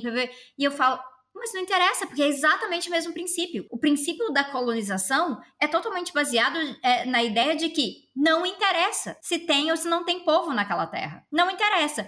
Se tem, a gente vai lá, a gente escraviza, a gente, a gente bota para trabalhar em condições precárias, a gente promove genocídio, papapá, tu, tudo isso. Se tem, se tem, inclusive você pode fazer como é no caso de Israel, é simplesmente falar, uai, mas não tem. Não é? Um, um povo sem terra indo para uma terra sem povo. Então eles vão falar que não tem. Ah, o Brasil também falavam, tinha muito pedaço do Brasil que eles falavam que não tinha ninguém, não tinha nenhum indígena. Exato. E quem foi que disse que não tem em Marte, ué? Vai saber se não tem uns marcianos lá já. É o, é o princípio básico. E é por isso que um, o nosso princípio básico é, tem que ser justamente o contrário. É falar assim, tem povo sim, e o povo tá aqui. E aí a gente constrói a partir do povo. separei duas noticiazinhas para a gente comentar brevemente aqui as nossas reações imediatas. Uma muito boa porque tem a ver com uma contradição direta. Vou ler para vocês aqui. Eu, é uma tradução livre aqui, porque ela, a, a, notícia saiu melhorzinha, assim, organizada, foi no The Guardian em inglês, mas está com uma tradução livre aqui. Políticas atuais trarão colapso climático catastrófico, alertam ex-líderes da ONU. As políticas atualmente em vigor para enfrentar a crise climática em todo o mundo levarão a um colapso climático catastrófico, já que os governos não tomaram as ações necessárias para cumprir suas promessas, alertaram três ex-líderes climáticos da ONU. À medida que os governos lidam com os altos preços da energia e o aumento dos preços dos alimentos, os ex-chefes climáticos da ONU defendem uma mudança rápida para energia limpa, que agora é economicamente competitiva com os combustíveis fósseis. Abre aspas. A menos que se invista em combustíveis fósseis, agora não há razão para não seguir o caminho da energia limpa. Muitos atores corporativos entendem a necessidade de ação antecipada nessa frente, mas os governos ainda precisam incentivar a transição, escrevem. É um prato cheio. Total. Total. Assim, é muito louco, né? Porque essa, é, principalmente essa última frase, né? Mas os governos ainda precisam incentivar. Olha que coisa, né? O, que eles estão dizendo aqui, né? O, o governo precisa desonerar o eh, impostos das empresas, né? A culpa é do governo, sendo que toda essa visão e perspectiva tecnológica está sendo desenvolvida numa perspectiva, uma perspectiva do lucro corporativo. Mas aí se impõe ideologicamente a uma mensagem do tipo, não, mas a culpa mesmo, né? E essa coisa só não está acontecendo, você não está usufruindo da sua nave dos Jetsons, Flintstone, porque o governo não está deixando. É, parece isso mesmo, cara. Melhor, Túlio traduziu. Você, não, você é o Flintstone, acha que tá vivendo como Jason e aí não vive como Jason porque a culpa é de quem? É do governo. É. Quem sabe se a gente vota. É, é, é, é isso, né? E aí, a, a, partir daí aparece qualquer explicação. Fala assim, ah, vamos votar no Trump, no Bolsonaro, quem seja, qualquer, qualquer governo pode se, se o problema é o governo, né? Eu acho muito interessante porque é, quando falam líderes climáticos aqui, estão falando de chefes da, da, da, convenção do clima, né? Da, da, da UNFC, é, UNFCCC. E aí, não, UNFCCC. Às vezes a gente chama de, é, de C triplo, de tanto que enrola a língua para falar isso aí. Mas o esse uma das coisas que acontecem nas conferências, nas convenções, né, nos COPs, é justamente um monte de patrocínio corporativo, né? E aí eles colocam de uma forma que, senão, as empresas já entenderam. Elas já entenderam. E aí os governos que estão atrapalhando. E o foco muito dessa carta deles foi a questão de energia limpa, que eu já fico sempre muito desconfiada, porque nunca tratam pesadamente da questão dos minérios relacionados a isso, zonas de sacrifício e tudo que eu já falei antes, mas também porque é onde está a maior quantidade de dinheiro hoje. Para a gente lidar com mitigação de mudanças climáticas, não basta só uma transição para energias renováveis. Não vai ser suficiente. É, tem, que, tem que mexer na propriedade da terra, né? Então tem uma questão fundiária, a gente tem que mexer em uma outra lógica de, de é, produção de alimentos, a gente vai ter que reorganizar todo o setor de transporte, a gente precisa de reforma urbana, são várias coisas. Mas você colocar isso como uma questão de energia limpa, você coloca como uma questão de um portfólio de investimentos que precisa ser estruturado de uma certa maneira.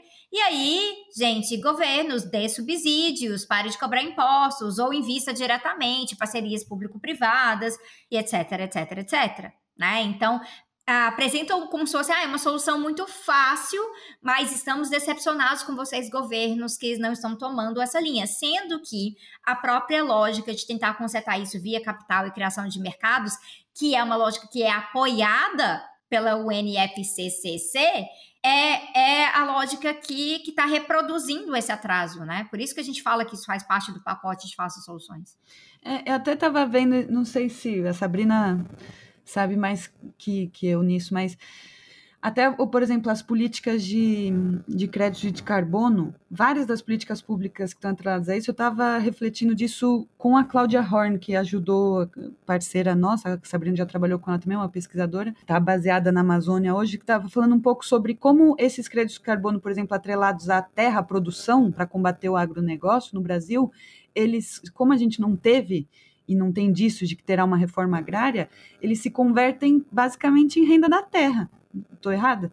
porque se você ganha, você ganha crédito subsidiado ou, ou algum outro tipo de crédito em relação à sua propriedade, por exemplo, para não desmatar, a longo prazo, ou pelo menos em uma geração, isso já está constituído como renda da terra, né? É, se não tem reforma agrária para o proprietário do. Enfim, parece, não sei se é uma coisa óbvia, mas às vezes. Mas é uma das grandes contradições desse sistema, né, do, do mercado de carbono, é que você pode estar recompensando e acrescentando a riqueza do agronegócio por fazer algo que ele deveria estar fazendo de qualquer maneira, porque a gente tinha, deveria ter legislação é, e fiscalização para que não tivesse esse todo o nível de desmatamento e tivesse maior manutenção de áreas verdes, ou melhor ainda, com reforma agrária não não está lidando com o agronegócio de forma alguma, né? Porque na prática você não acaba com o latifúndio, não só você não acaba, como você mantém, você só, a única coisa que você está dizendo é o latifúndio vai ser mais verde, entre aspas, ele vai continuar sendo tão rentável quanto o latifundiário e vai continuar existindo por si só como latifúndio. Né? Ele entra num novo mercado. Ele entra no novo é. mercado, então você está diversificando. Eu nunca tinha pensado nisso, vou confessar, eu pensei recentemente. Que é algo que é muito importante para a compreensão do agronegócio brasileiro, que o agronegócio, ele não é só ter a terra, ele é um negócio financeiro. Né? Então, o agronegócio está no mercado de futuros, né? ele está tá na bolsa também, ele está atrelado a grandes instituições. Então, não por acaso, com esse escândalo recente aí de que ninguém deveria ter ficado surpreso aí com o show do Gustavo Lima e outros, e toda essa questão da, da indústria cultural, inclusive recomendo para a galera o trabalho da, da Ana Chan, So, sobre isso, sobre a indústria cultural e agronegócio, é que uma das coisas que fica muito evidente nisso aí é que o Gustavo Lima uh, tem uma empresa, né, que comprou os direitos dos shows deles, do, dos shows dele, que é tudo relacionado a mercado financeiro. E aí o agronegócio com o mercado financeiro. E aí o capitalismo verde é um projeto do mercado financeiro também. Então, tem nada, nada que, que cheira a solução real. Muito pelo contrário, ele ajuda a consolidar é, uma estrutura de classe que já está dada é, nesses espaços, né? E aí ajuda a pintar de verde depois e falar que estamos sendo bonzinho, estamos sendo o futuro da economia verde, coisas que o Ministério do Meio Ambiente tem falado no Brasil recentemente. Bem isso. Próxima coisa que eu vou ler para vocês aqui, uh, ah, para a gente fechar a nossa repercussão, é sobre a crise de refugiados. Então, é uma matéria que estou lendo aqui direto da, da UOL, que fala assim: 10 crises de refugiados mais esquecidas do mundo estão na África, afirma a ONG. As 10 crises de, de, deslocados mais esquecidas do mundo estão na África, afirma a ONG Conselho Norueguês para os Refugiados, em um relatório publicado nesta quarta-feira, no qual expressa preocupação com as consequências da guerra na Ucrânia para este continente. No oeste da África, Burkina Faso, que tem mais de 1,75 é, milhão de deslocados, sobretudo no norte do país, cenário de atentados de grupos extremistas ocupa o segundo lugar, à frente de Camarões, Sudão do Sul, Chad, Mali, Sudão, Nigéria, Burundi e Etiópia. A fome aumenta na maioria desses países, em particular com o agravamento da situação alimentar após o aumento dos preços uh, do trigo e dos combustíveis provocado pela guerra na Ucrânia. Além disso, vários países doadores estão decidindo ou considerando cortar a ajuda à África para redirecionar os recursos à Ucrânia e ao acolhimento de refugiados em seus países, completa o relatório. É, deu raiva isso aí. É. E, e, sabe o que que tem, tá faltando um, que eu, eu tava que tem, acho que talvez se relaciona até mais diretamente com a gente, porque é da comunidade lusofônica. Não sei se vocês viram, vocês têm acompanhado o que está acontecendo em Moçambique. O norte de Moçambique, particularmente uma província que chama Cabo Delgado, em a cidade da praia, eles iam teve um investimento de bilhões, uma coisa assim surreal, bilhões de dólares para construir uma refinaria lá, uma petrolífera, gás e petróleo. não me lembro agora exatamente os detalhes, só lembrei disso porque não citou Moçambique e é nosso, são nossos irmãos de língua, né? O, o que aconteceu foi que essencialmente, eu, tava, eu falei antes do jihadismo que eu estava estudando, mas essencialmente a grande disputa, a grande derrota do Estado Islâmico, dos grupos que compõem o Estado Islâmico, as NUR lá na Síria, se desloca agora para Tanzânia e o norte de Moçambique e também gerou assim um negócio onde já tinha miséria, o grande capital em cima da miséria ia construir um, um projeto, um empreendimento bilionário de extração de gás, etc, etc numa disputa híbrida aí, que justamente que é o caso nenhum, a jihad, o, esse livro que eu estou lendo, a, a, ela fala que a jihad não se trata de um problema teológico, obviamente, é um problema moderno e de ordem geopolítica. Chega no norte de Moçambique e desplaça aquela miséria que já era miserável, assim, são milha, dezenas de milhares de refugiados também internos dentro do país, e, e politicamente, assim, um influxo grande de jihadistas, etc., de árabes, etc., para reconstruir o Estado Islâmico, digamos, no norte de Moçambique. Ou seja, é um, uma importação da, da. E você vê a diferença do que, que era a atuação do Estado Islâmico no Mediterrâneo, a repercussão do ponto de vista de como o capital, inclusive, respondia, e do da invis, invisibilidade que esse projeto tem quando chega no norte da África. O que torna, para muitos especialistas, falam que é um terreno muito fértil para que esse modelo teológico fascista de reprodução e controle é, que é a, o projeto, que era o projeto que o Estado Islâmico apresentou, em essência um projeto fascista, é, se espalhe com quase de maneira desapercebida pelo continente. É triste, né? Uau, sim. Fora que a, a, a questão dos. que é uma questão cada vez mais crescente e ao mesmo tempo uma questão perene no sentido de que ela desde a constituição do capitalismo e, na verdade, do mercantilismo né, para o capitalismo ele esteve presente, dos deslocados ou dos deslocamentos com uma condição é, estrutural de precarização e de degradação da vida, é algo que está, assim, na, na, na agenda, né? A gente está falando... Bom, a gente já tem falado sobre deslocamento socioeconômico dos países é, pobres, melhor, empobrecidos, né, para nutrir mercados é, é, do sul e do norte global, mas talvez aí o ponto que a gente está trabalhando tem se debatido a questão do sul, do sul global, né? Os imigrantes e todo o processo, deslo os deslocamentos como face explícita do colonialismo que a gente está vendo na Palestina e algumas outras regiões em África, né? E o do, esse deslocamento que, que, que talvez é a, a, a porção mais perversa dessa, dessa história, no deslocamento com uma, uma, uma, uma condição estrutural, né? com uma forma de se enxergar o mundo, quase que uma. Assim, é o, é o riso triste da sociologia, né? É, você tem a base da pirâmide, né? Que é o, a classe trabalhadora, né? E embaixo a gente constrói um subsolo que são os deslocados. E aí a gente cria, e o, o problema na verdade disso é que cria-se um buraco entre classe trabalhadora e os deslocados para que se empurre mais gente para essa condição. Então é como se estivéssemos vendo o motor de uma, uma condição que não é nova, mas ela talvez é, seja in, é, inovecida, não sei se tem uma palavra para isso, renovada. Renovada de mais precarização da, da, da, das pessoas do mundo, né, da população mundial. Né?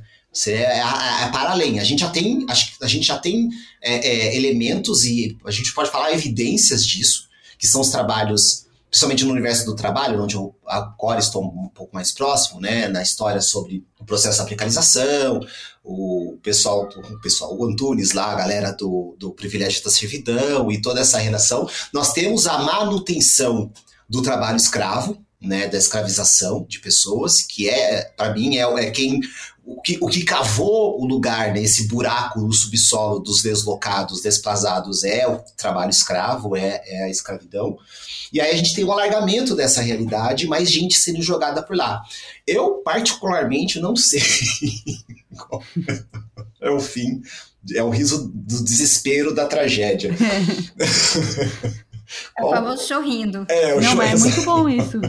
né? Enfim, mas é isso é, é e, e, e a, a, a é um própria, paralelo forte. É, é, e assim a própria a forma como a gente está vendo, para mim, é, ele tem uma consonância direta, de novo com a história do fim. É, que de fim nós estamos falando e que fim a gente precisa enxergar. A, a, aumentar o buraco da, da, da, dos deslocados, né? talvez ter ampliado o, o buraco que se chama base, mas é um buraco da classe trabalhadora, tá apertando, mas o negócio está indo, né? Nos últimos 100 anos, 120 anos, né? Novas tecnologias foram desenvolvidas para não só aumentar essa base e, inclusive, a gente se sentir confortável dentro dela, né? Confortável, né? Com muitas aspas. Agora, esse buraco dos deslocados, assim como a emergência climática, é o fim. é o fim, é, é a morte. Não tem outra não tem, né? Uma coisa é você falar do tiozinho que trabalhou 50 anos mal, né? Da tiazinha que passou 50 anos numa máquina de costura, fumando um monte. Nada contra, eu já fui fumante, mas só uma questão de, enfim.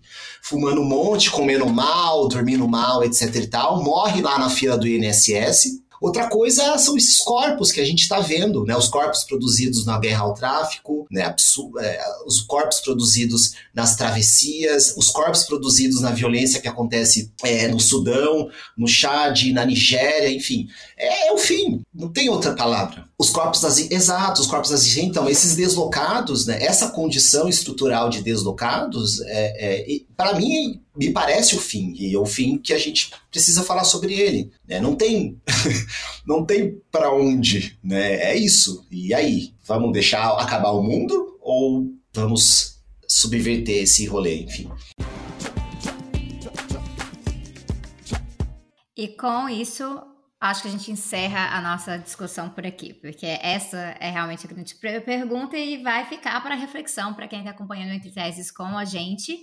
E aí isso também traz aquele momento que eu gostaria que vocês uh, falassem um pouquinho sobre o, no que, que vocês estão trabalhando, onde as pessoas podem encontrar um pouco mais sobre isso e deixar alguma recomendação aí. Vocês sabem a regra, pode ser recomendação de qualquer coisa. Bom, eu estou trabalhando na Jacobin Brasil.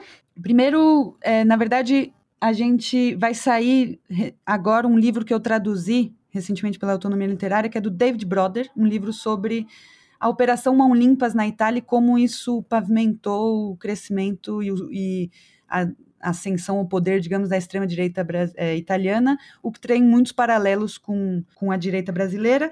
E estou fazendo, preparando a próxima edição da Giacomo, estamos aí no comecinho dos trabalhos, que vai ser uma edição sobre estratégia, socialismo no nosso tempo. Vai ter, inclusive, a parceria da, da Sabrina. Indicações eu queria dar. É, eu vou indicar os livros que eu estou lendo, na real, porque não, não tenho. Não, não sou. Não tenho tanta originalidade assim, mas indico. Estou lendo o livro do Leonardo Padura, que é um cubano, que chama Como Poeira ao Vento, da Boitempo, editora que eu recomendo muito, fortemente.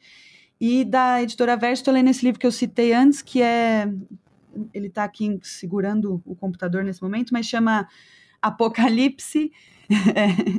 Ele chama Apocalipse e o Fim da História, a Jihad Moderna e o Liberalismo. Muito interessante, da Suzanne Schrader, eu acho, é, da editora Verso. Não tem em português ainda, mas porque é um livro novo relativamente novo, eu acho. É, tipo, mas, enfim, eu tô gostando muito porque me lembra muito a nossa gente aqui. A, a, Uh, muito, assim, são, é um debate que nos serve muito porque a nossa jihad é outra, mas, na minha opinião, ela está em curso, assim, né, eu, eu vejo muitos paralelos. E eu, eu comecei a assistir uma série, só assisti o primeiro episódio, não sei se é tão boa, vocês devem saber mais que eu, mas chama Ruptura em português. É uma série distópica. Vou dizer assim, o primeiro episódio, só contar o primeiro episódio como é. Uma mina acorda desmaiada numa firma, assim, numa empresa cheia de coisa de divisórias. Nossa, o que eu entendi é maravilhoso. Só assisti o primeiro episódio, que é ela, é, ele, ela faz um, assina um contrato com a empresa de que a empresa vai ter controle sobre as emoções dela, a memória dela, etc., uma, uma coisa meio distópica, e quando ela passa a porta da firma, ela não lembra de nada, nem o próprio nome, nem o nome da mãe, de nada da vida dela fora. E quando ela sai da firma, ela não lembra de nada de dentro do trabalho. Então é, eles Sim. vendem é, isso é, como... É, chama em inglês é, severance. Exatamente, Severance. É, eu comecei é, a assistir. É uma metáfora muito escancarada sobre alienação, né? Uhum. É, eu comecei. Não sei se a série vai, vai, vai bem mais pra frente, mas o primeiro episódio é fantástico. Exato. Eu, eu acho essa série muito interessante. Bom, depois a gente pode até, num outro momento, discutir mais, mas eu. eu, eu Pode a... fazer um episódio especial, nós três discutindo série. Sobre... Não, porque eu acho que o mote dela, na real, apesar dela tentar tratar de forma explícita da alienação, ou melhor, é a partir disso, ela é uma provocação, lembrando que é uma série feita no contexto para a Apple TV e tal mas ela é uma provocação do discurso capitalista contemporâneo de que não há separação. Porque ela usa o mote da separação com a construção de um quadro de terror. E aí você se depara né, se você se depara assustado com a ideia de que essa separação total entre mundo da vida e o mundo do trabalho é uma questão, é um problema, né? Porque na verdade o ideal é que essas coisas se juntem. É que eu seja um ser pleno, mas a gente já sabe onde essa história acaba, né? Um ser pleno para o mundo da produção. e não o contrário. Mas enfim, essa série é uma, é uma boa dica. Eu vou. Eu tô, né, em momento de escrita, enfim, então eu tô né, completamente uma pessoa ruim em termos de qualquer outra coisa que não seja é, freelancer, assim, indústria criativa, degradação, deterioração e, enfim, coisas que eu estou tentando organizar, então eu não vou nem me aventar a dar alguma dica nesse sentido, mas eu tenho me interessado muito por uma, uma, Na verdade, faz muito tempo que eu tenho interesse, que é um interesse muito individual, mas ao mesmo tempo eu acho que isso me pipoca para várias discussões, inclusive que tem a ver com discussões de capitalismo.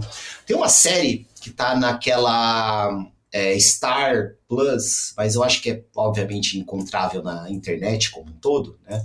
Que é uma série chamada Dope Sick, que conta a história de como uma indústria, a indústria farmacêutica, especificamente uma indústria chamada Purdue Pharma, ela inseriu novamente um princípio, um, um remédio com princípio forte de opioide, né, que tem um potencial altamente viciante.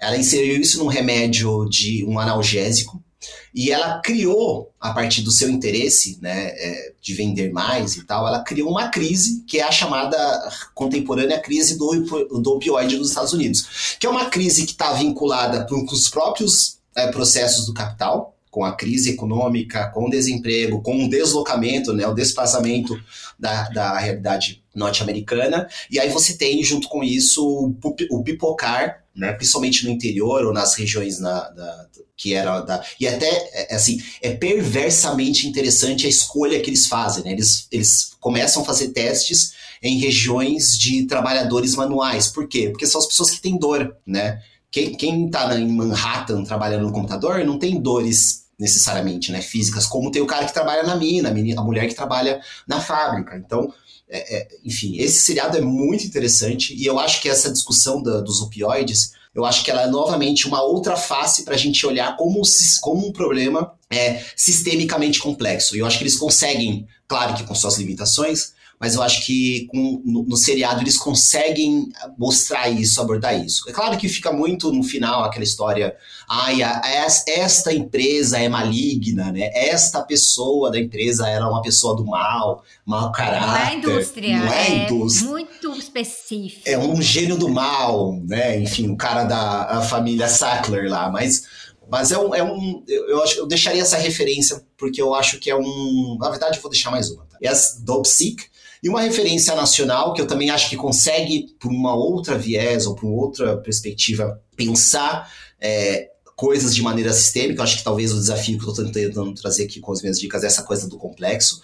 É um seriado, uma minissérie, na verdade, chamada Lei da Selva, que fala sobre o jogo do bicho. É muito bom. E aí, como o jogo do bicho, na verdade, é, é, tem a ver com muita coisa. E acho que, enfim, eu seria essa minha dica. E, gente, muito obrigado por por estar aqui. Aline, um prazer novamente te rever. Agradeço fortemente e espero que tenha sido legal.